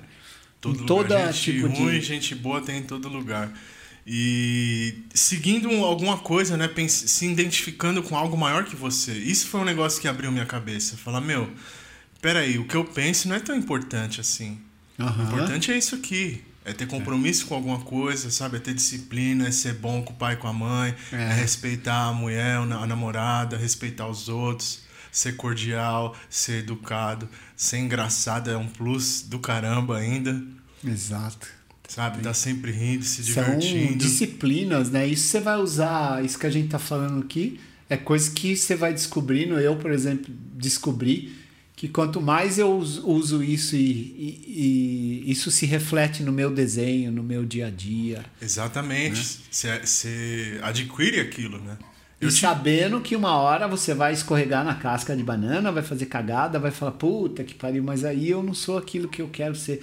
Beleza, levanta, ergue a cabeça e segue. E vai com calma, Vai, né? Porque nós somos humanos, né, cara? É, a gente veio pra fazer cagada mesmo. É lógico, é o que eu falei, senão eu não tava aqui, né? É, odeio, odeio santo aqui na Terra. Não tem como, não né? teve, teve um ou teve Jesus, teve Buda, teve um ou outro assim que veio aqui pra, pra o supervisor, né? É. Veio, veio dar uma olhada e o conferir, tava mataram os caras, arrebentaram. Exato. Então, por isso, às vezes é isso até porque não vem alienígena que fala, putz, esse cara é um selvagem, mas a gente mandou um cara, mó gente boa ali, olha o que esse cara, esse cara pregou Mas o cara é o na cruz. falo. E quando vir, pode ter certeza, não vai, Vai vir vir coisa pra, boa. pra arregaçar. Porque o contato tá dentro de você. Você quer falar com um, com um alienígena, com Jesus, com seja lá quem for, cara, tá dentro de você. É a eles são a representação do seu melhor, do que você pode ser de melhor. Eles deixaram essa essa mensagem, né? É só sintonizar ali, né? É. Aí você quer ir lá, faz que nem o Buda. É, ele não fala. É, se puxar demais, arrebenta. Né? Se soltar, vai embora. então é o meio ali, né? Você tem que ir controlando o seu. Né? Sim, certeza. Se você pudesse ter um superpoder, qual seria? Um superpoder. Já que você é um Nossa. cara fascinado por É, quadrinho e eu- tudo eu- mais, essa pergunta é perfeita pra você. Puxa vida, um superpoder. Às vezes eu penso assim, ah, na hora da fúria, às vezes, você fala, puta, eu queria ter um superpoder. Mas você está enganado, senão você ia fazer besteira. Virar o Hulk, arrebentar tudo. Não, imagina, né, cara? Ser, ser um surfista prateado, ter poderes cósmicos, né? né? Acabar com tudo isso. Mas não é. O jogo não é esse, né, cara? Acho que eu não queria ter superpoder, não. Eu não. acho que ter superpoder, cara, é você chegar mais perto de um equilíbrio mesmo. E isso a gente É. não tem, cara. Né? Esse equilíbrio, assim, é um superpoder, cara. Né? Ter, ter o equilíbrio total, você acordar todo dia de manhã, assim, e falar assim: hoje é um bom dia para qualquer coisa, cara. Né? Como diria Esse o. é o maior superpoder, eu diria. Nossa, cara, imagina, né? Eu até, até tenho a fala do índio lá, né? Eu Não sei se é o touro sentado, que numa batalha dessas ele falou assim: hoje é um bom dia para morrer. Caralho, né, Verdade. cara? Olha que incrível isso, né? O cara ter essa ideia, né? É uma frase incrível. Então, de repente, acho que o superpoder é esse: você saber todo dia acordar assim e estar consciente de você é um superpoder. Né? É Ir lá fazer sua tatu, viver seu dia, voltar para casa tranquilo, nem feliz e nem super feliz e nem triste, dentro de um equilíbrio. Contente. Contente. Contente, contemplativo com, com o que aconteceu. É, tô vivendo, tô andando aqui, tô indo nessa viagem, tô olhando pela janela, pá, tô vendo tudo. Tô bem, consigo enxergar, ouvir, falar, andar, pular, É, correr. e se você tiver doente, você também fala não, tô vivendo, tô sentindo, tô sentindo uma dor, né? Alguém me feriu, alguém me, me, me machucou, falou uma coisa que eu não gosto, mas tá ali, consciente, tipo não, isso aí é a dor, você tem que sentir ela. Quando você entra nisso, você tem superpoder. Isso aí, talvez esse superpoder seria é, uma imensa inteligência emocional. É, pode ser, né? Pode ser chamado De, assim. de mas- você conseguir não- separar as coisas, né? Imagina. E sempre tá consciente, né? Você tá ali fazendo uma tatu completamente ciente, não interessa o que. Se, se hoje você tá passando por um péssimo dia, mas você tá ali porque você tem que fazer uma boa tatu. Né? Isso é um superpoder. É, é demais. e é o mais prático possível, né? Puta que pariu. E, é, e é o- não vou falar que é alcançável, mas é divertido a dinâmica de tentar chegar nisso. É o né? que a gente tá, a gente busca. Todo esse, esse equilíbrio aí, né? Porque é muito fácil você falar, não, faz o que você quiser, velho. Tá puto hoje? Então faz a tatu do cara uma bosta aí e foda-se. Né? Você vai ganhar dinheiro mesmo. É, é, mas aí não convive depois, né? Não, É, então, convive com, você- consigo mesmo e você fala, puta, olha E se fiz, você cara." se aguentar viver depois, você tá no mau caminho. Você tá no mau caminho. Porque não dá pra você fazer uma tatu ruim e dormir no, dia, no Nossa, mesmo dia. é. Eu não consigo É, errar não. uma linha. Às vezes, puta, ó, pintei pra fora aqui o vermelho. Putz. Desgracei minha vida, a vida do cliente, tudo tá uma bosta. É. E ó, eu vou te vezes- falar, a gente não quer, de maneira alguma, eu tô querendo dizer aqui que sou santo ou quero ser santo. Não, cara. Eu, eu- a gente busca uma perfeição, mas a gente sabe que não é. Então é a perfeição do, do, do seu dia a dia o que você pode, até onde você pode chegar. É, eu costumo dizer que a perfeição é a ordem natural das coisas. Uhum. Então, quanto mais em afinidade com a natureza, mais perfeito é. É, até porque é, é perfeição, né? Beleza, né? É um dos, be dos B. Um dos Bs. um dos Bs. Isso aí vai ficar gravado. Belo, né? Muito louco. Isso aí eu aprendi na. Tem uma, uma organização aí de, de, de estudantes aí que eles estudam o centro da Terra, né? E tem aqui no Brasil também. E eles falam isso aí, né? Sobre o, o bom, o bem, o bom e o belo, né? Caramba. É, e eles estudam é, Shambhala e Shangri-La, né? Que seriam as civilizações dentro ali. É, Agartha, né? Todos esses lugares aí que dizem as, as tradições tibetanas que aquilo tudo lá foi uma nave que pousou ali e começou a Tibetano fala isso. é, que Caramba. começou a raça humana. Tipo, se alojaram aqui, sete, é sete, acho, ou nove, dragões Kumara, que é uma ordem de seres, dragões. Sempre presente, né? Os dragões foram quem, quem nos orientou, né? Seres dragões, que eles falam que vem de, da constelação de Draco. Oh, uma viagem, muito bom. É bom demais Bom, isso daí. porque né? toda cultura tem lá um dragão oferecendo algum alguém oferecendo um- um- alguma coisa para um dragão ou, ou tomando dele, né? Sim. E fugindo, no caso da Emma Brigando, Diver, né? é. Sempre tá essa treta, essa luta do homem contra ele, né? Contra o dragão. Ou às vezes o dragão também é de sabedoria, né? Que ele se transforma numa coisa sábia. Porque diz que os eh, seres de luz foram encarnados em dragões para trazer sabedoria para nós. Olha que Caramba, louco. olha que Mitos, louco. né? Mitos, mitologia. Fantasia. Fantasia. A fantasia. Exatamente. Acredite ou não, pouco me importa. O importante é que é uma puta história legal. É legal Se pra você caramba. visse num quadrinho ou numa, num, num cinema, você ia pirar, né? Que nem Senhor dos Anéis, né? Senhor dos Anéis. Pra mim é realidade. Nossa, Senhor dos Anéis, ele, se você olhar o Anel do Nibelungo, né? Você vai ver todo o, o- a história do Senhor dos Anéis no Anel do Nibelungo, que é um conto lá que o, o Wagner fez a música, né? Pode crer. Incrível, cara. Conto germânico antigo. E é, é a melhor. é- é- vem desse tipo de coisa que abriu muito minha mente também. Hum. Aí você compra um livro, você já tem essas referências, aí você pô, quer transformar nisso, naquilo. Puta, é, é o combustível, né, cara? Uhum. Total. Não E é um ambiente legal. Muitas vezes, quando eu tô de mal com a vida assim, eu tenho que ir pra, pra Terra-média. É, Eu perfeito. vou e, e pô, eu vou assistir. Hoje é o dia, nove horinhas, vou assistir a trilogia e vou ficar legal aqui, comer minhas Perfeito. coisinhas. Meu, a importância. é- é, a gente sempre conversa disso e a gente falou já umas 10 mil vezes aqui, mas a importância da fantasia é, é, é bizarro, né? Tem que ter, cara. Tem que ter. E a gente vai falar mais 10 mil vezes pra registrar na cabeça das É, pessoas, eu- né? eu- Sai do material um pouco. Sai, sai um pouquinho e, e- e entra nesse mundo aí, pelo menos pra, pra você ter gasolina pro seu, seu trabalho. A gente tá falando de tatuagem, né? Então, é meu dever, assim, falar ah, da onde que sai o que você faz. Eu fiz, meu, eu nem sei quantas séries de desenho eu já fiz, assim, no meio da tatu. E todas foi inspirada em essas coisas, em contos, em, em livros que eu traduzia, na época tinha que traduzir, ou eu comprava alguns livrinhos. Aliás, eu comprava muito aqui no Brasil livrinhos de, de horóscopo chinês, porque vinha algumas imagens. Nossa, é verdade. algumas imagens da, da, da cena japonesa, chinesa. Engenhoso, né? Saber é, garimpar as coisas. Garimpar. Exato. E nessa você lia, né? Tinha muita coisa sobre Feng Shui, né? Que, que também. Nossa, Cê- é, você já assimila tudo, né? Já vem- é um pacote completo. E a gente falando de tatu, a gente esquece também do. do, do da- até da proposta aqui, que é um ser humano falando com outro ser humano, né?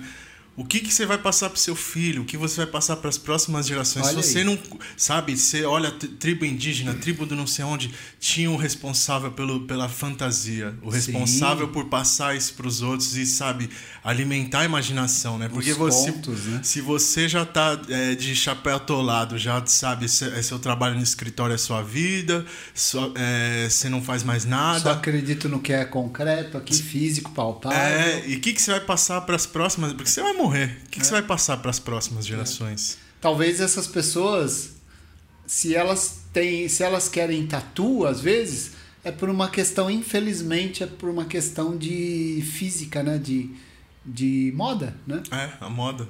De moda. Ou de Lamentavelmente. competição dentro ali do É, também. da tribinho deles, de tipo, ah, Também. eu tenho tal, eu, eu fiz aqui, aí o chefe deixou. É. É. foda isso, né? É, a, a minha missão sempre foi, tipo, as pessoas que entram na loja para fazer uma tatu, tentar resgatar ela para isso, tipo, faz uma tatu que tem um sentido na sua vida, né? O que você é, né? Pergunte-se. Que você vai gostar para sempre, É, né? Eu sempre exato. falo isso assim, ó, legal agora.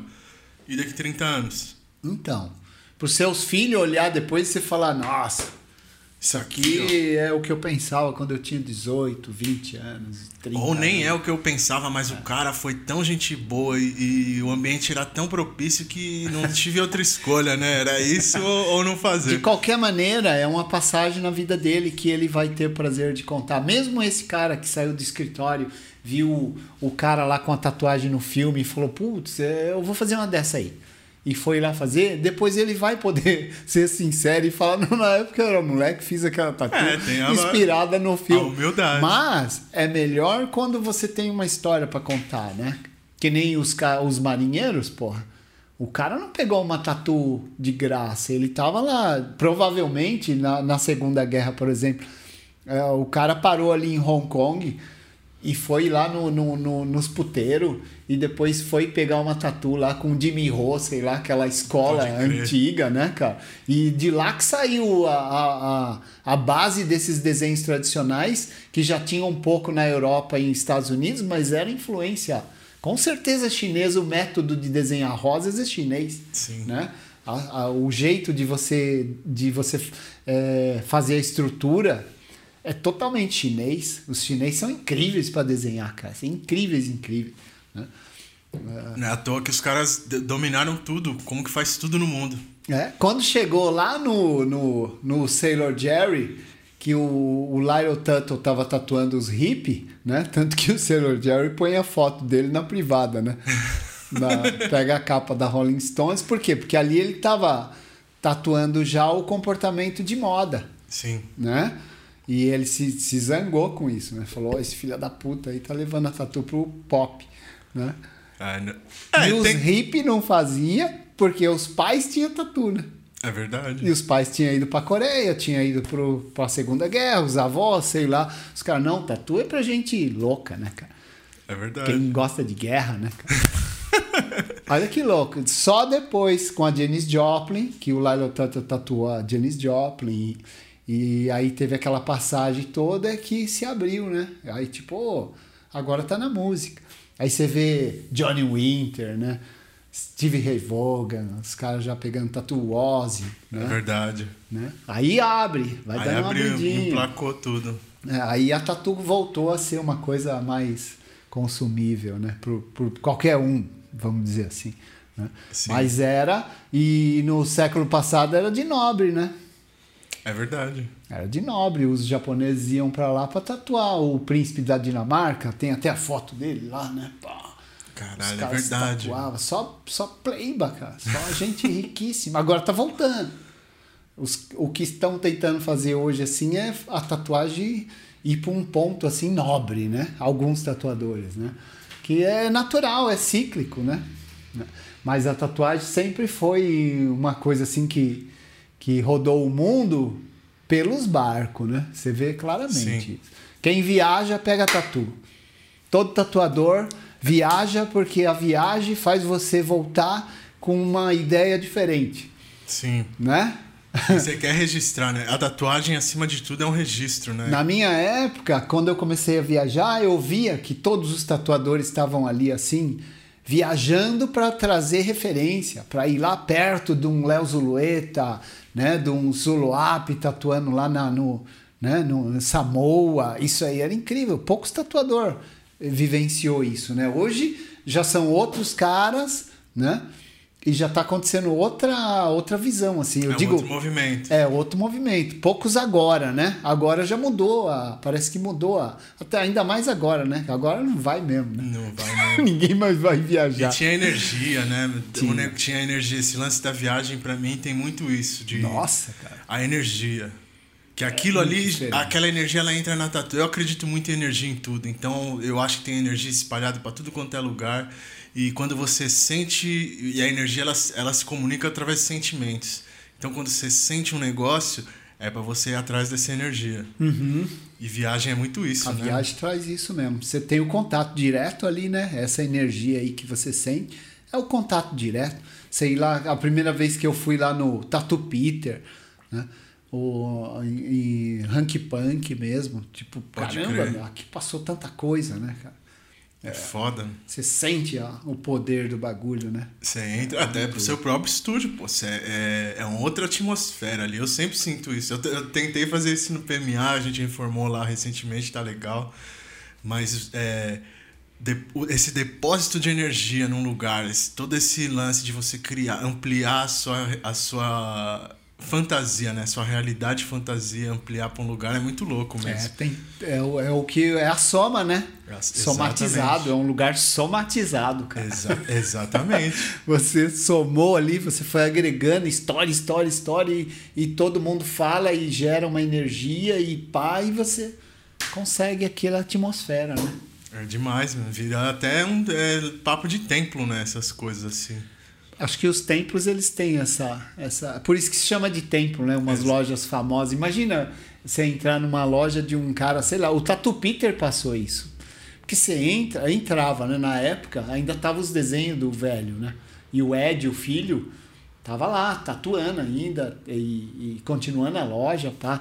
E você entrava, você via aqueles desenhos ali, você fala, nossa, quanta gente passou aqui, né, cara? E fez essas porra, marinheiro, tatuadores. Meu, incrível, cara. Tem É uma demais. energia absurda. E falando do futuro agora, como você acha que as próximas gerações vão reagir com tatuagem? Porque sempre parece que sempre pula, né? Igual você falou. Aham. Parece que as próximas vão falar, vixe, isso é coisa de velho. Isso é coisa de. Sei lá, os caras que usam figurinha no WhatsApp, que ri com kkk na, na, na Então, internet. Artisticamente eles são incríveis, né? E cabe os novos ah, aprender a lidar com esse novo aí. Eles vão ter que. Vai ter que ser novo. Não tem como voltar as coisas. Tem que ir para frente mesmo. Mas eu acho assim. é, é, apesar de ser novo, tem que se apegar a alguns itens tradicionais, assim, sabe? algumas coisas, né?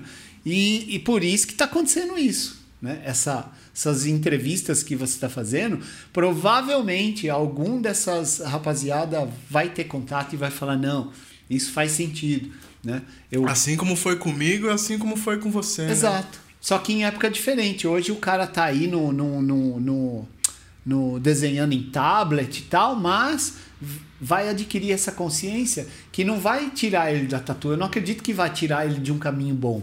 Ele vai usar todos os recursos que tem, usa mesmo, é legal. Impressora de decalque, Faz a iPad. tatu que você quiser, faz os seus realismos, seja lá para onde for a tatuagem. Mas tenha o contato com a com a gênese né, da parada, né, cara? É, a tatu tem seus. Tudo tem seus pilares, né? E você tem que saber ir lá e dar uma reverenciada. Não é nem saudosismo. É pro seu bem mesmo. É pro seu próprio bem e você se conectar com essa energia. É, que ela tá sendo passada. Ela tá sendo passada e. Se você tiver aberto a isso, você também vai receber. Você Sim. também vai fazer parte E que disso. privilégio, né? Eles estão passando, eles estão numa. Essa molecada nova aí que tá vindo, eles estão entre. Ainda tem um monte de gente que, tipo, eu vivo, tem um monte de gente que me ensinou vivo, né? Sim. E eles estão indo pro moderno, assim. Então é uma hora incrível para pegar isso. Tudo quanto é equipamento, máquina de tudo quanto é jeito, agulha soldada de todos os tipos de qualidade. É, todos os tipos de tinta, tudo que é possível ter, né? O último evento que eu fui, que foi lá em Uberaba, na, na Electric Inc., eu, meu, achei incrível a molecada nova, assim, o jeito que eles estão trabalhando, os, o jeito que eles arrumam as soluções, assim, né? Que você fala, caramba, cara, os caras não estão parados, então tá indo para algum lugar também. Não é só a gente pegar e falar assim, não, esses meninos não têm futuro, porque eles não vê. Não, cara, estão indo também do jeito deles. Mas se eles tiverem um contato a mais com o que já passou também, vai ficar melhor ainda. Muito, Não só para eles, para nós também. Porque vai dar o propósito.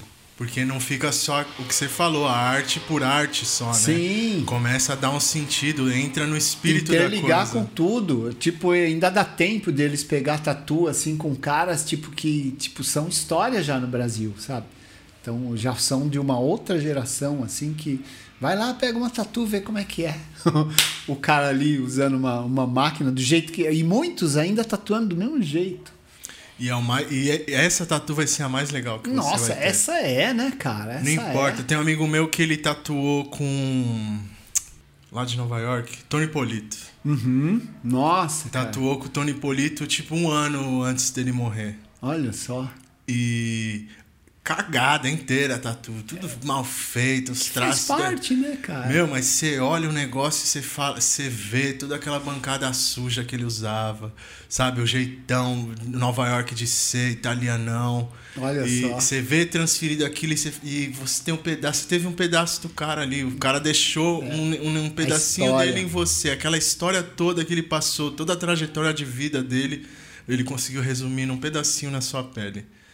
E é muito bom você ter essa energia. Porque eu olho o cara, eu fico com inveja da porra. Eu falo, caramba, eu também queria ter tatuado com esse cara. É incrível. Porque o cara fez história, né? O cara fez, sabe? Pô, eu gosto de tatu. Como que eu gosto de tatu e não vou reverenciar esse tipo de coisa, sabe? Sim. Ou será que eu gosto só do status que a tatu me traz? Então, Essa é uma grande pergunta a se fazer.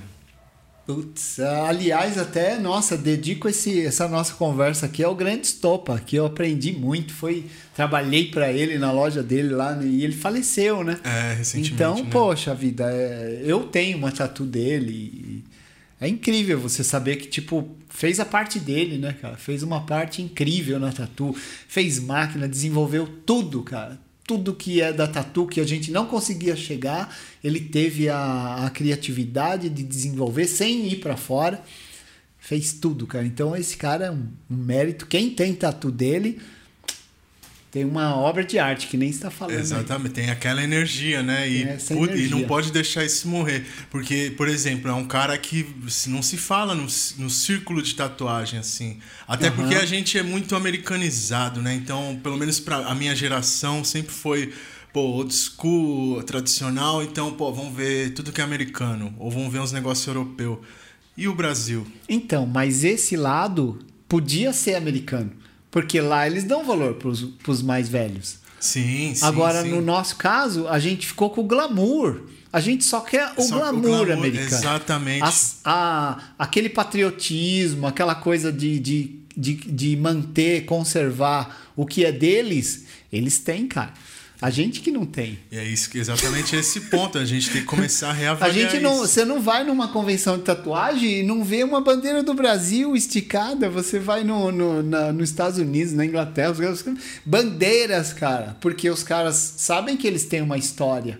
E sabe separar uma coisa da outra, né? Exato. Porque não é porque quem tá usando Não. uma bandeira do Brasil, ah, o cara é da- do- afiliado a político tal. Ele vai fazer o que se ele é um americano e ele tem orgulho de ser o que ele é e a cultura? Olha a tatu dos cara. É incrível. A história é incrível. E tudo catalogado, tudo registrado. Por quê? Porque os caras têm orgulho. Exatamente. E a gente, tem, a gente aqui tem vergonha e tem medo de ter orgulho. até porque eu, eu até entendo, porque foi um lance de exploração, É, colonização. muita ba- muita bagunça, mu- Muita né? bagunça, mas, pô, já passou um Mas tempo- já é um hora tempão, da gente cara. ter Já tá na hora da valores. gente resgatar tudo isso e mostrar, Também pô. acho. Na tatu brasileira teve fulano e ciclano que fez isso, teve É. um monte de gente que contribuiu dessa Que eu vejo forma. muita gente falando do Luke, legal o Luke, mas o Luke era dinamarquês, né? É, Ele então. fez um papel bom aqui, tudo, mas ele é marinheiro. Ele, ele tava aqui, mas esses caras, geralmente, se ele tá aqui hoje, amanhã ele pega um navio e tchau, cara. Exatamente. Eles não se prendem. O Luke, puta, um viking, né? o cara é um viking, cara. Totalmente. Gostava de viajar de barco. Às vezes a ajudinha vem de fora, né? De repente, a gente É, foi pegar um o. grande... O, Luke foi um divisor de água, né? Com cara? certeza. né? E depois o Marco Leone. Né? E o Marco é um dos caras assim que nunca vi ninguém gostar mais do Brasil do que o Marco. Ele tinha essa visão, porque ele fala: "Não, minha terra é o Brasil. Um dia eu quero voltar para lá. Um dia eu ainda vou voltar pro Brasil. Eu quero o Brasil, eu adoro o Brasil, Brasil, Brasil, Brasil". O Ivan também, né? Também é outro também, cara, que que meu trouxe uma bagagem de conhecimento para nós, né? Trouxe o coração dele, que é, é, é ligado com isso aqui, ele não consegue mais soltar isso, virou um brasileiro. Virou brasileiro. é muito louco, né? Não é, cara? Os Se a gente vê isso daí, pô, os caras dão tanto valor, vamos dar valor também. Você sabe que tem uma. Eu costumo contar isso, às vezes a molecada vai lá na loja, eu falo que eu, eu, eu também pensei assim já. Mas aí quando eu comecei a ver que lá fora eu era, eu era mal visto quando eu não era eu mesmo. Então quando eu comecei a ser eu mesmo, brasileiro mesmo, né? Aí eu até brinco que eu falo, não, quando eu comecei a pôr Tim Maia, assim, pra, pra a minha sua vez de pôr música lá no look. Aí, ah, legal, vou, trouxe uns sons aí. Aí comecei a pôr uns Tim Maia, uns Jorge Ben. Aí Eu os caras começam a te respeitar. Por quê? Porque você tem uma. A sua. É, é, é seu, é você. A identidade, Aquilo, né? Isso sou eu. Aí os caras, nossa, mas o que é isso, né? O que, que vocês fazem lá? Aí você vai lá e capaz de você ficar. É, vai dar uma olhada. Exato. Porque a gente, a gente aprende. Acho que a gente ficou muito nessa de ser vira-lata, né? E não é, né? a É, gente tem um não valor é. fodido. Tem um valor, se for ver até pelo lado espiritual, o Brasil tem um papel muito importante, né? Caramba. Muito importante. Pô, pra que que. Vamos falar de Chico Xavier. Pra, pra que que ia ter um cara desse aqui no Brasil? Pois é, é, todo esse lado místico aí do Brasil, né? Incrível. O Brasil é um, um dos países do mundo mais espiritualizados. E olha que cada vez mais se aproxima isso, porque o mundo tá de olho no Brasil, por quê? Porque eles sabem que a Europa tá acabando. Tá acabando. Os Estados Unidos e tá aqui, acabando. aqui é o E melhor aqui- lugar. aqui, cara, é, não para de É fazer o paraíso. comida. Aqui é o paraíso. Comida, comida, comida, tem tudo, tem tudo. É cara. fértil, é o clima bom. Tem terra pra caramba. Povo legal, tirando do que sempre tem a parcela de desgraçada, Ah, mas tem. é paciência. Nossos de problemas são políticos, cara. Exatamente. Como pessoa, como indivíduo, todo mundo é gente boa. É, eu acredito eu só nisso. vejo isso. Eu vejo, eu vejo as pessoas que são ruins, elas têm, tiveram uma vida desgraçada, mas isso também não justifica, né? Porque às vezes os- o- essas pessoas às vezes põem a culpa nisso e fica nisso aí também. Mas a gente sofreu, cara, nossos pais sofreu, né? Muita gente aqui podia ter tido uma vida melhor, né? Com certeza, mas aí também no espiritismo a dor vai fortalecer sempre, né? E uma hora sofrer- nós vamos ama- amadurecer. Eu acho que já tá. Eu, Nós eu sinto muito isso. As pessoas. É, até essa minha iniciativa aqui com o podcast é um amadurecimento meu, assim. Sim. Vamos, vou me comunicar. Eu sempre fui grosseiro, chato pra caramba. Eu falei, não, eu vou me comunicar melhor. Eu vou criar um espaço onde eu tenho obrigação de me comunicar melhor, ser uma pessoa melhor, até para poder receber umas pessoas que vão compactuar com isso, né? Olha um pouco só. mais de seriedade e tentar transmitir alguma coisa, né? Uhum. Porque é o que tá todo mundo precisando no momento. Receber uma palavra legal, ouvir uma conversa legal. Eu fico pensando assim, pô, quantas pessoas vão ver um negócio lá engraçado lá que eu vou postar do Maurício e falar, pô, as pessoas vão ficar mó felizes. Exato. E isso vai me fazer mó feliz. Exato. E, o- e a gente tem que caminhar nessa direção. Não tem é outra, importante. né? Pra Não mim tem também. Eu, eu, eu nunca fui de, de dar entrevistas e tal. Porque eu tinha meu mundo meu. E aqui sempre foi assim, muito. é, eu, eu- pelo menos eu, eu- a, minha, a minha experiência com tatu sempre foi assim. Eu sempre vi cada um no seu canto, cada um trabalhando do jeito que quer. Mó triste isso. E, né? Então eu, como tinha o meu jeito, mesmo quando eu, eu trabalhei com outras pessoas, que nem foi a Black Dragon, com o Ivan, com o Júnior e com o Alex, a gente, cada um tinha o seu caminho, mais ou menos, né? E eu fazia o meu. Né? E eu sempre segui isso. Eu, tipo, não, eu quero fazer do meu jeito. Eu aceito é, ideias, mas eu tenho o meu jeito. E o meu jeito é esse. Eu quero ser brasileiro mesmo. Não quero parecer com ninguém. Né? Cada um com suas culturas. Eu só pego a cultura de todo mundo e uso. E uso. Isso é direito, é legal, cara. É né? engraçado isso. Até hoje em dia discute apropriação cultural, Nossa, né? Nossa, cara. Porra, na real eu vejo que todo mundo é ser humano, tá todo mundo junto. Eu vou usar assim, tudo que é seu e você pode usar tudo que é que meu bonito, e tá tudo né? certo, você, né? Você usar uma cultura aí, o cara quer fazer uma tatu estilo, sei lá, qualquer coisa. Faz o cara, pô. Tem, Ou quer usar um kimono na rua, usa também. Então. Porra, eu, quando eu fui em Nova York, cara, que foi o meu maior choque, assim, ou oh, eu vi um cara grandão, maior que eu, dois metros de altura, no metrô vestido de bailarina. Rosinha, tudo rosinha, assim, ó. Ou ninguém olhava pro cara. Olha ninguém tava nem aí. Eu falei, isso é liberdade. É. Todo cara. mundo respeita um cara grandalhão, cabeludo, barbudo, vestido de bailarina, com a roupinha toda coladinha, rosinha. Olha só. Cara. Eu falei, meu Deus. E, e, os outros preocupados com se o cara tá usando não sei o quê, com um, um, um, padrão africano, por exemplo. Ah, porque não pode? Ah, não pode a puta que pariu. Não pode pôr dreadlocks. Não, não pode, o cara sai branco, você não pode ter dread. Ah, você não pode falar isso, você não pode usar tal. Então a tatu tá perdida, né? A tatu porque... tá perdida. Meu, você não pode fazer. Todos os estilos são mais ou menos de fora, né? é, né? É. Ah, você não é japonês, então você não pode fazer. Ah, pelo amor de Deus. Ah, chato, né? Aí fica chato. O brasileiro, eu acho que até que o brasileiro tá aqui para ensinar que não é assim, não. É, é todo mundo somos, junto. Nós, nós vivemos até hoje sendo tudo misturado, né? Por que, que tem essas bobagens? Aqui não é, todo mundo é todo mundo. É. Você vê na, na periferia, você vê japonês, você vê então. negro, branco, é, alienígena, tudo que puder ter, vai ter, tá, sabe? E rico também. E tem que ser assim. Meu. O Brasil, para mim, é um exemplo disso daí, Eu cara. Nos Estados Unidos também. você não vê esse tipo de coisa. Na Europa, muito menos, é. sabe? É. Mas no Brasil tem, tem isso e, e é legal, é um povo é, divertido, engraçado. Aconteceu, o nosso foi natural, né? Exatamente. Foi natural, foi acontecendo. Né? E construir esse negócio novo, cara. É legal que você tem essa visão sempre para frente. Eu é gosto melhor, muito disso. É melhor. No, no, fundo, todo mundo tem suas noias, suas coisas, suas dúvidas, tudo. Mas é bom sempre, tipo, não, olha para frente, porque separar, pode ser que amanhã você não come. Ex exatamente. Ficou pensando tanto que não arrumou tempo para trabalhar e viver a vida, porque é, infelizmente é, é isso. É conta, conta, trabalho, é, compromisso. Você marcar, você sai por aí andando e não para mais e vira mendigo e acabou tudo. É, acabou tudo. tudo, exatamente. Tem um monte de gente que acaba nessas aí. Exatamente. Né? Eu vejo muito disso. Vacilou. A pessoa ela perde um pouco. Eu acho que perde um pouco da conexão com, com tudo, é. né? Fica preso ali no, naquilo ali. Não, é. é conta, é isso, é aquilo, eu tenho que fazer isso, tenho que fazer aquilo. Sim. E muitas vezes, pelo menos para mim, né, o meu exemplo é confia. Confia. Confia em isso alguma é, coisa é maior que você que, meu, se você fizer o que é certo, você seguir certinho as coisas, você for você mesmo, a recompensa vem. É. É Independente, mesmo. você não. Ai, quantas vezes eu me preocupei, puta, não tem conta pra, pra vencer, o cliente desmarcou, não sei o que vai acontecer. Pra quê? Eu tô, eu tô bem, eu tô aqui, uma hora dá um jeito, às vezes eu tenho é. que passar por aquilo.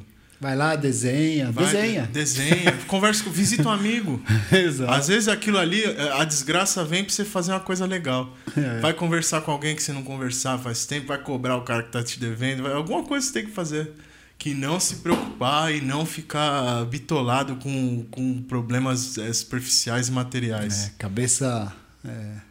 É, tem, tem, tem gente que fala cabeça vazia, oficina do diabo, mas a cheia também pode a Cheia, a cheia é a empresa, né? É a empresa. É a empresa do é diabo. A empresa né, do capeta. É a multinacional do diabo, a cabeça cheia. Pode crer. Vazia é só oficina, né? Não sai muita coisa. É, só sai brincadeira, só, o, só o projeto. Meu. É, Maurício, qual que foi seu maior sacrifício que você vê assim para você chegar onde você chegou? Todo mundo vê e fala, pô, o cara se deu bem, o cara tá lá, viajou, conheceu fulano, mas sempre tem um sacrifício por trás, né? Ah, o que talvez seja relacionado ao que a vida cobra, né? Eu perdi horas e horas de, de noites desenhando e correndo atrás né, do, do que eu queria mesmo e não sobrou tempo tanto para fazer outras coisas. Né? Eu desenhei, pintei, desenhei, pintei, desenhei, pintei, desenhei. Dedicação total, né? É. E tem um preço isso daí, tem né? Tem um preço. Né? É. E sendo um tatuador é isso mesmo, é intenso. Não existe outro jeito. Não. Eu não vi outro jeito. Né? Ou você se dedicava àquilo, né, para aprender pelo menos o básico, e eu nem tô falando assim que eu aprendi pra caramba, né? Eu me acho, me acho, acho que ainda tem que aprender muito assim, mas estou no caminho ainda, né? E, e, isso toma muito tempo, toma. muito tempo, né? Então, Até dar um exemplo tosco é você entrar na piscina que tá gelada. Você molhar o pezinho não adianta nada. É. Mas você ir lá e já pular de cabeça, aí é o, como realmente funciona. É ali que você vai entender não tudo que você como, precisa. Não como tem como ser só o dedinho, cara. Você vai sentir o gelado, mas não vai te causar nada. Exato. Agora, se você pular para dentro mesmo, você vai sentir, né? Vai abalar tudo, né? Vai Abala a sua vida, né? Exatamente. Eu acho que isso foi o, a coisa que mais custou, assim, foi a vida ao redor, assim, né? Não sei como seria. Hoje eu tenho um equilíbrio maior, assim, né?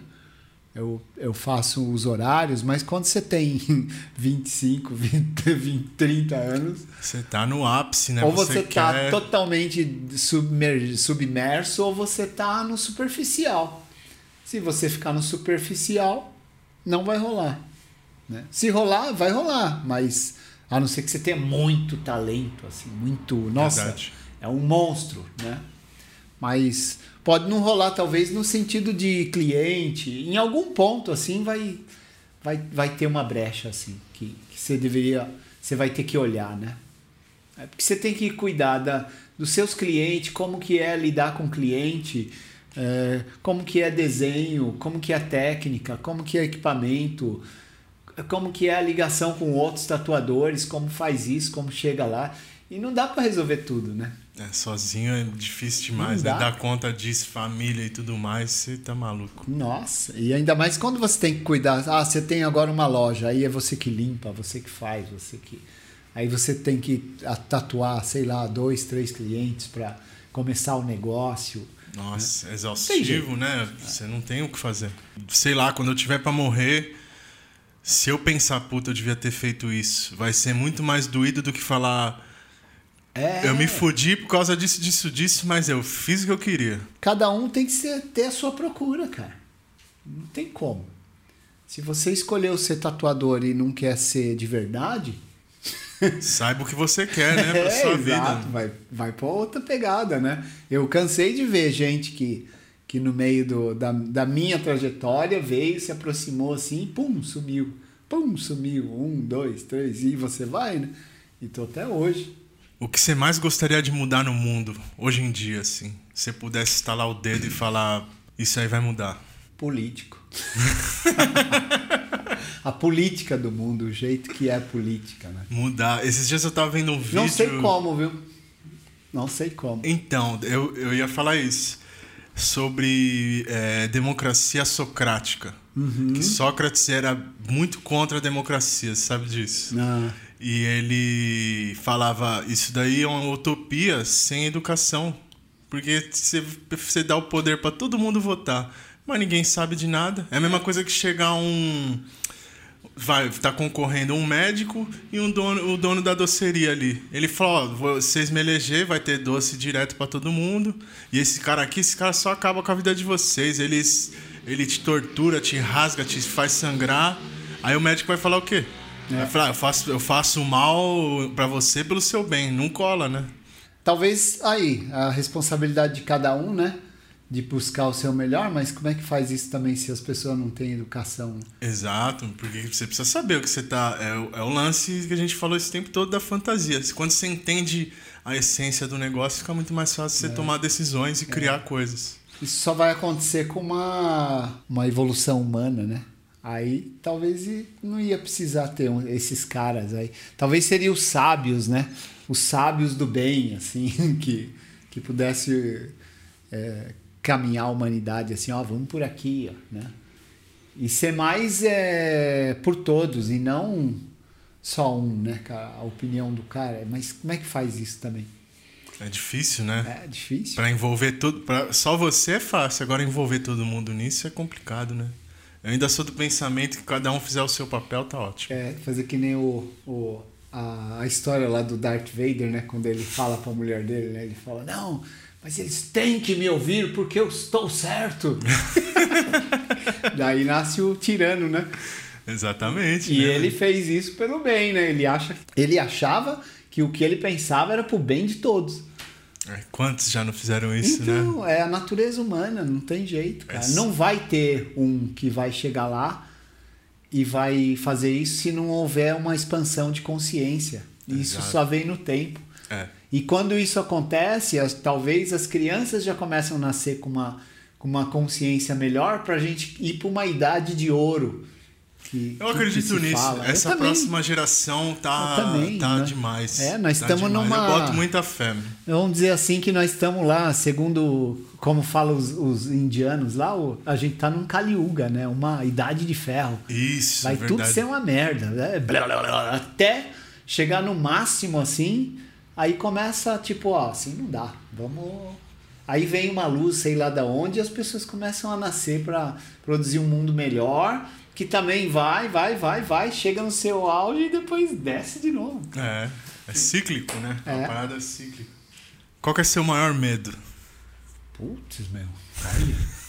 Eu tenho medo de um monte de coisa, cada um nos seus. Acho que eu tenho medo assim de catástrofes mundiais assim, né? Coisas assim que não vai dar pra controlar, assim, sabe? Tipo, ainda mais no nosso país que a gente não conhece isso, né? É verdade. Mas talvez o maior medo é ter medo. Numa hora dessa, né? É sentir medo, assim. Eu gostaria de, de, tipo, acontecer isso e numa hora dessa ter, ter força pra falar, não, vamos. Mas numa hora dessa deve ser foda, né? Deve. Ave Maria. Eu peguei terremoto no Japão e o negócio é louco. Você fica assim, tipo, caramba, meu. É Pode muito abrir a terra e eu cair aqui. nós somos uma nada, cara, perto da Terra, assim, do planeta, assim. O planeta, se der uma merda, Se assim, ele der uma sacudida assim, nossa, as sai pulgas vai as pulgas. É. Acho que é medo mesmo, medo da- dessas, da- do, do fim, né, dessas catástrofes que vêm, assim, de- disso acontecer no Brasil, porque a gente já tem tanta zica, né, cara? Por isso que aqui quase não acontece essas coisas, eu acho que é, é relativo com. É assim, proporcional perto dos outros países, né? Porque lá eles têm uma vida mais ou menos, mas também tem terremoto, tem uma par de coisa que não, não vale a pena. É. Eu não sei o que é pior, não. E a comida aqui é bem melhor também. A comida é melhor, é. Não temos terremoto, né? Não tem taifu. Nossa, no Japão tem um, um bagulho lá que chama taifu, que é um vento do inferno, cara. É verdade. Cara, sai arrastando as pessoas. É, sei lá, cara. É muito louco. É foda. É, o que, é liberdade pra você? Putz, liberdade, eu acho que é se livrar de toda esse, essa, essa, essa quantidade de conceito que a gente tem e, e se libertar mesmo, né? Do, do, dessa, dessa personalidade falsa que a gente faz de conta que é.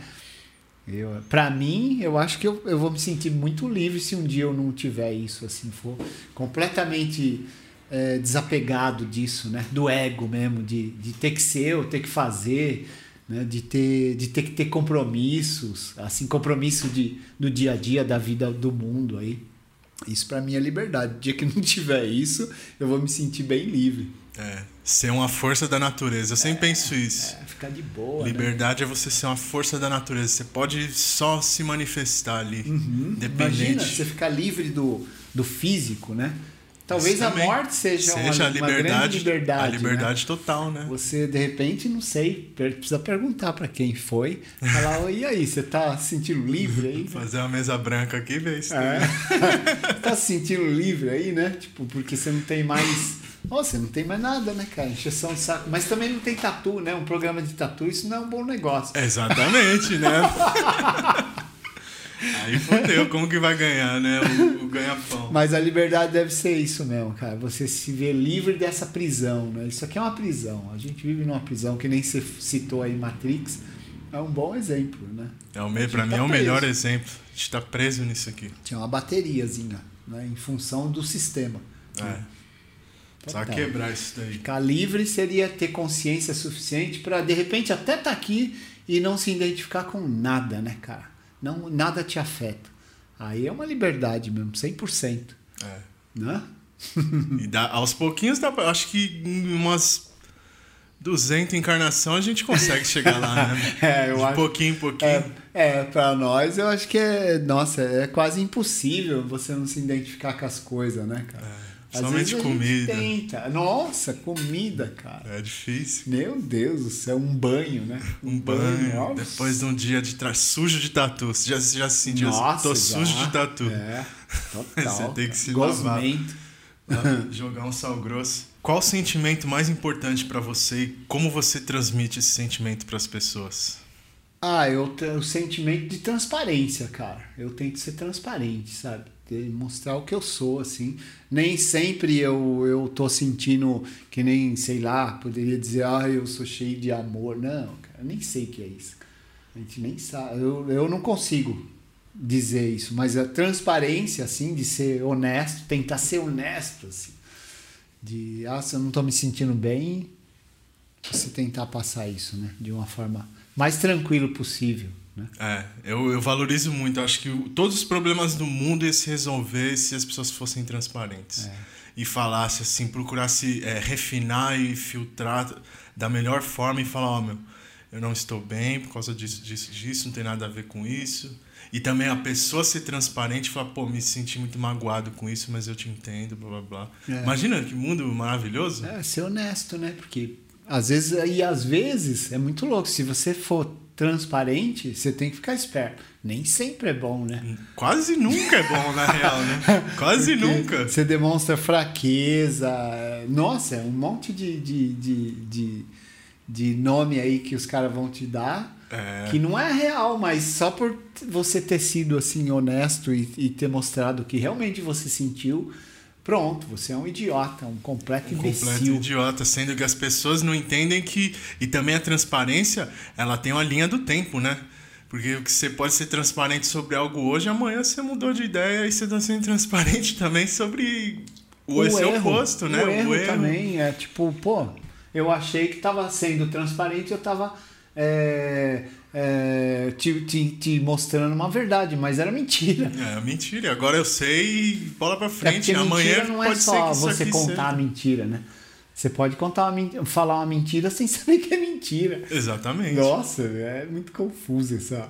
E para terminar, é, você quer deixar um recado para a humanidade? Se depois tudo for destruído e sobrar só esse podcast aqui. Vai virar Mad Max. Mad né? Max. Depois do Mad Max, depois do, do todo mundo virar bateria.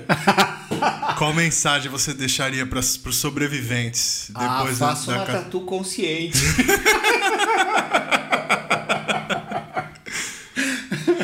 Use métodos é, é, higiênicos para fazer sua tatuagem. É, não, não, acho que depois disso tudo aí não vai ter, né? Não vai não, ter muito, que não. não. Então faça uma tatu que nem o Homem da Caverna, né? que a gente falou.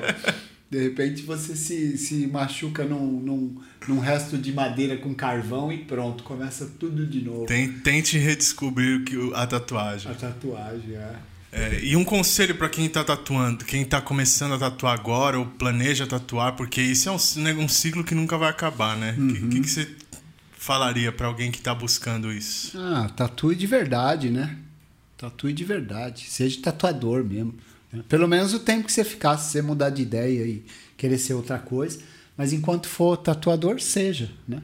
Participe, é, né? Participe. Conheça tudo, Conhece, faça parte de verdade. Vá atrás de, de tudo, de história, de, de quem faz, quem, quem já fez, quem produz equipamento, quem tudo, tudo que envolve a tatuagem hoje, nos dias de hoje, né? E tentar contribuir também, né? Não só tirar da mesa da tatuagem, né? Tentar pôr alguma coisinha. Eu acho que se ela tiver já consciente de que ela quer ser mesmo isso, quer fazer isso, já está ajudando bastante, né? Sim. Porque se fizer isso só por um, por um motivo, tipo, ah, eu vou fazer isso porque eu quero ganhar dinheiro. Não, a concorrência está gigantesca, né? E, é. o, e o público está assumindo um pouco também, né? Então só está ficando, eu estou percebendo. Pra, essa é um, uma dica, assim, eu estou percebendo que quem está ficando na tatu é quem gosta mesmo.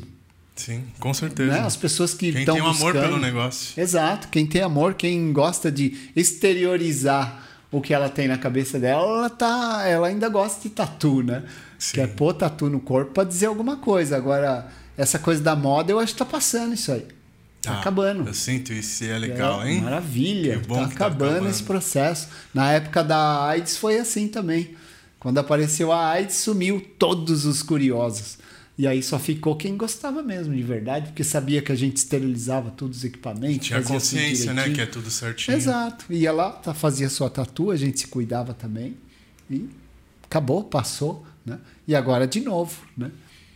Sempre. É o cíclico, né? Sempre vai acontecer. exato. Sempre vai ter a prova, né? Pra ver se é isso mesmo que você quer na sua vida. Exato. Então faça direito, faz, faz legal mesmo. Faz legal que se, se você mudar de ideia e for para outro lugar, pelo menos você não atrapalhou ninguém. É, exatamente, que é o mais importante de tudo. Não é?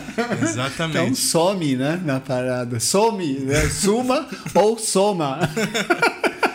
Essa é boa. Isso aí, Maurício. Legal, Brigadão. man. Foi um prazer. Muito obrigado por ter vindo, por ter passado três horas aí falando besteira, É. se divertindo. É, foi divertido, sim. No- no- é legal esclarecer para as pessoas assim que tudo que a gente é, falou não é a ferro e fogo, né? Não, isso Tudo aqui, é isso aqui é pra flexível. descontrair. Exatamente. Não é tudo pra ser julgado. baseado no que a gente vê, no que a gente gosta, né? Então não tem ninguém, não tem nenhum fanático aqui, nem, né? Não- é, tudo aqui tá descontraído. É, e no fundo, no fundo, as melhores lembranças que a gente tem são das conversas mais malucas com, na rodinha de pessoas É, que a é gente não conhecia, ou até conhecia, ou gostava. E não vamos ser hipócrita, né? Num momento de querer cancelar todo mundo e É. falar o que todo mundo tem que fazer. Todo mundo viveu isso daqui, todo mundo gostava disso aqui. E quanto mais a gente negar que isso aqui é necessário, se expressar e pôr pra fora, falar besteira, às vezes falar até um negócio errado, É. é, é a coisa mais importante do mundo pra gente continuar caminhando leve. É, aliás, a única certeza é que a gente fala mais coisa errada, porque a gente tá tentando aprender, né? Exatamente. Então é o erro é Exatamente. certo. O padrão é errar, se acertar já é uma alegria. É. É, Se alguém espera que o Maurício Teodoro seja um cara culto, não é não. É do, do- eu vim do Parque Bandeirantes, Mauá City, e não fui alfabetizado direito. Sou só um tatuador. Só, só mais uma pessoa igual todo mundo. Exato, exato. Isso aí, por isso que eu te chamei, por isso que eu gosto muito de você. Bacana, obrigado também. Gosto muito. Legal. Isso Muito aí. bacana. Valeu.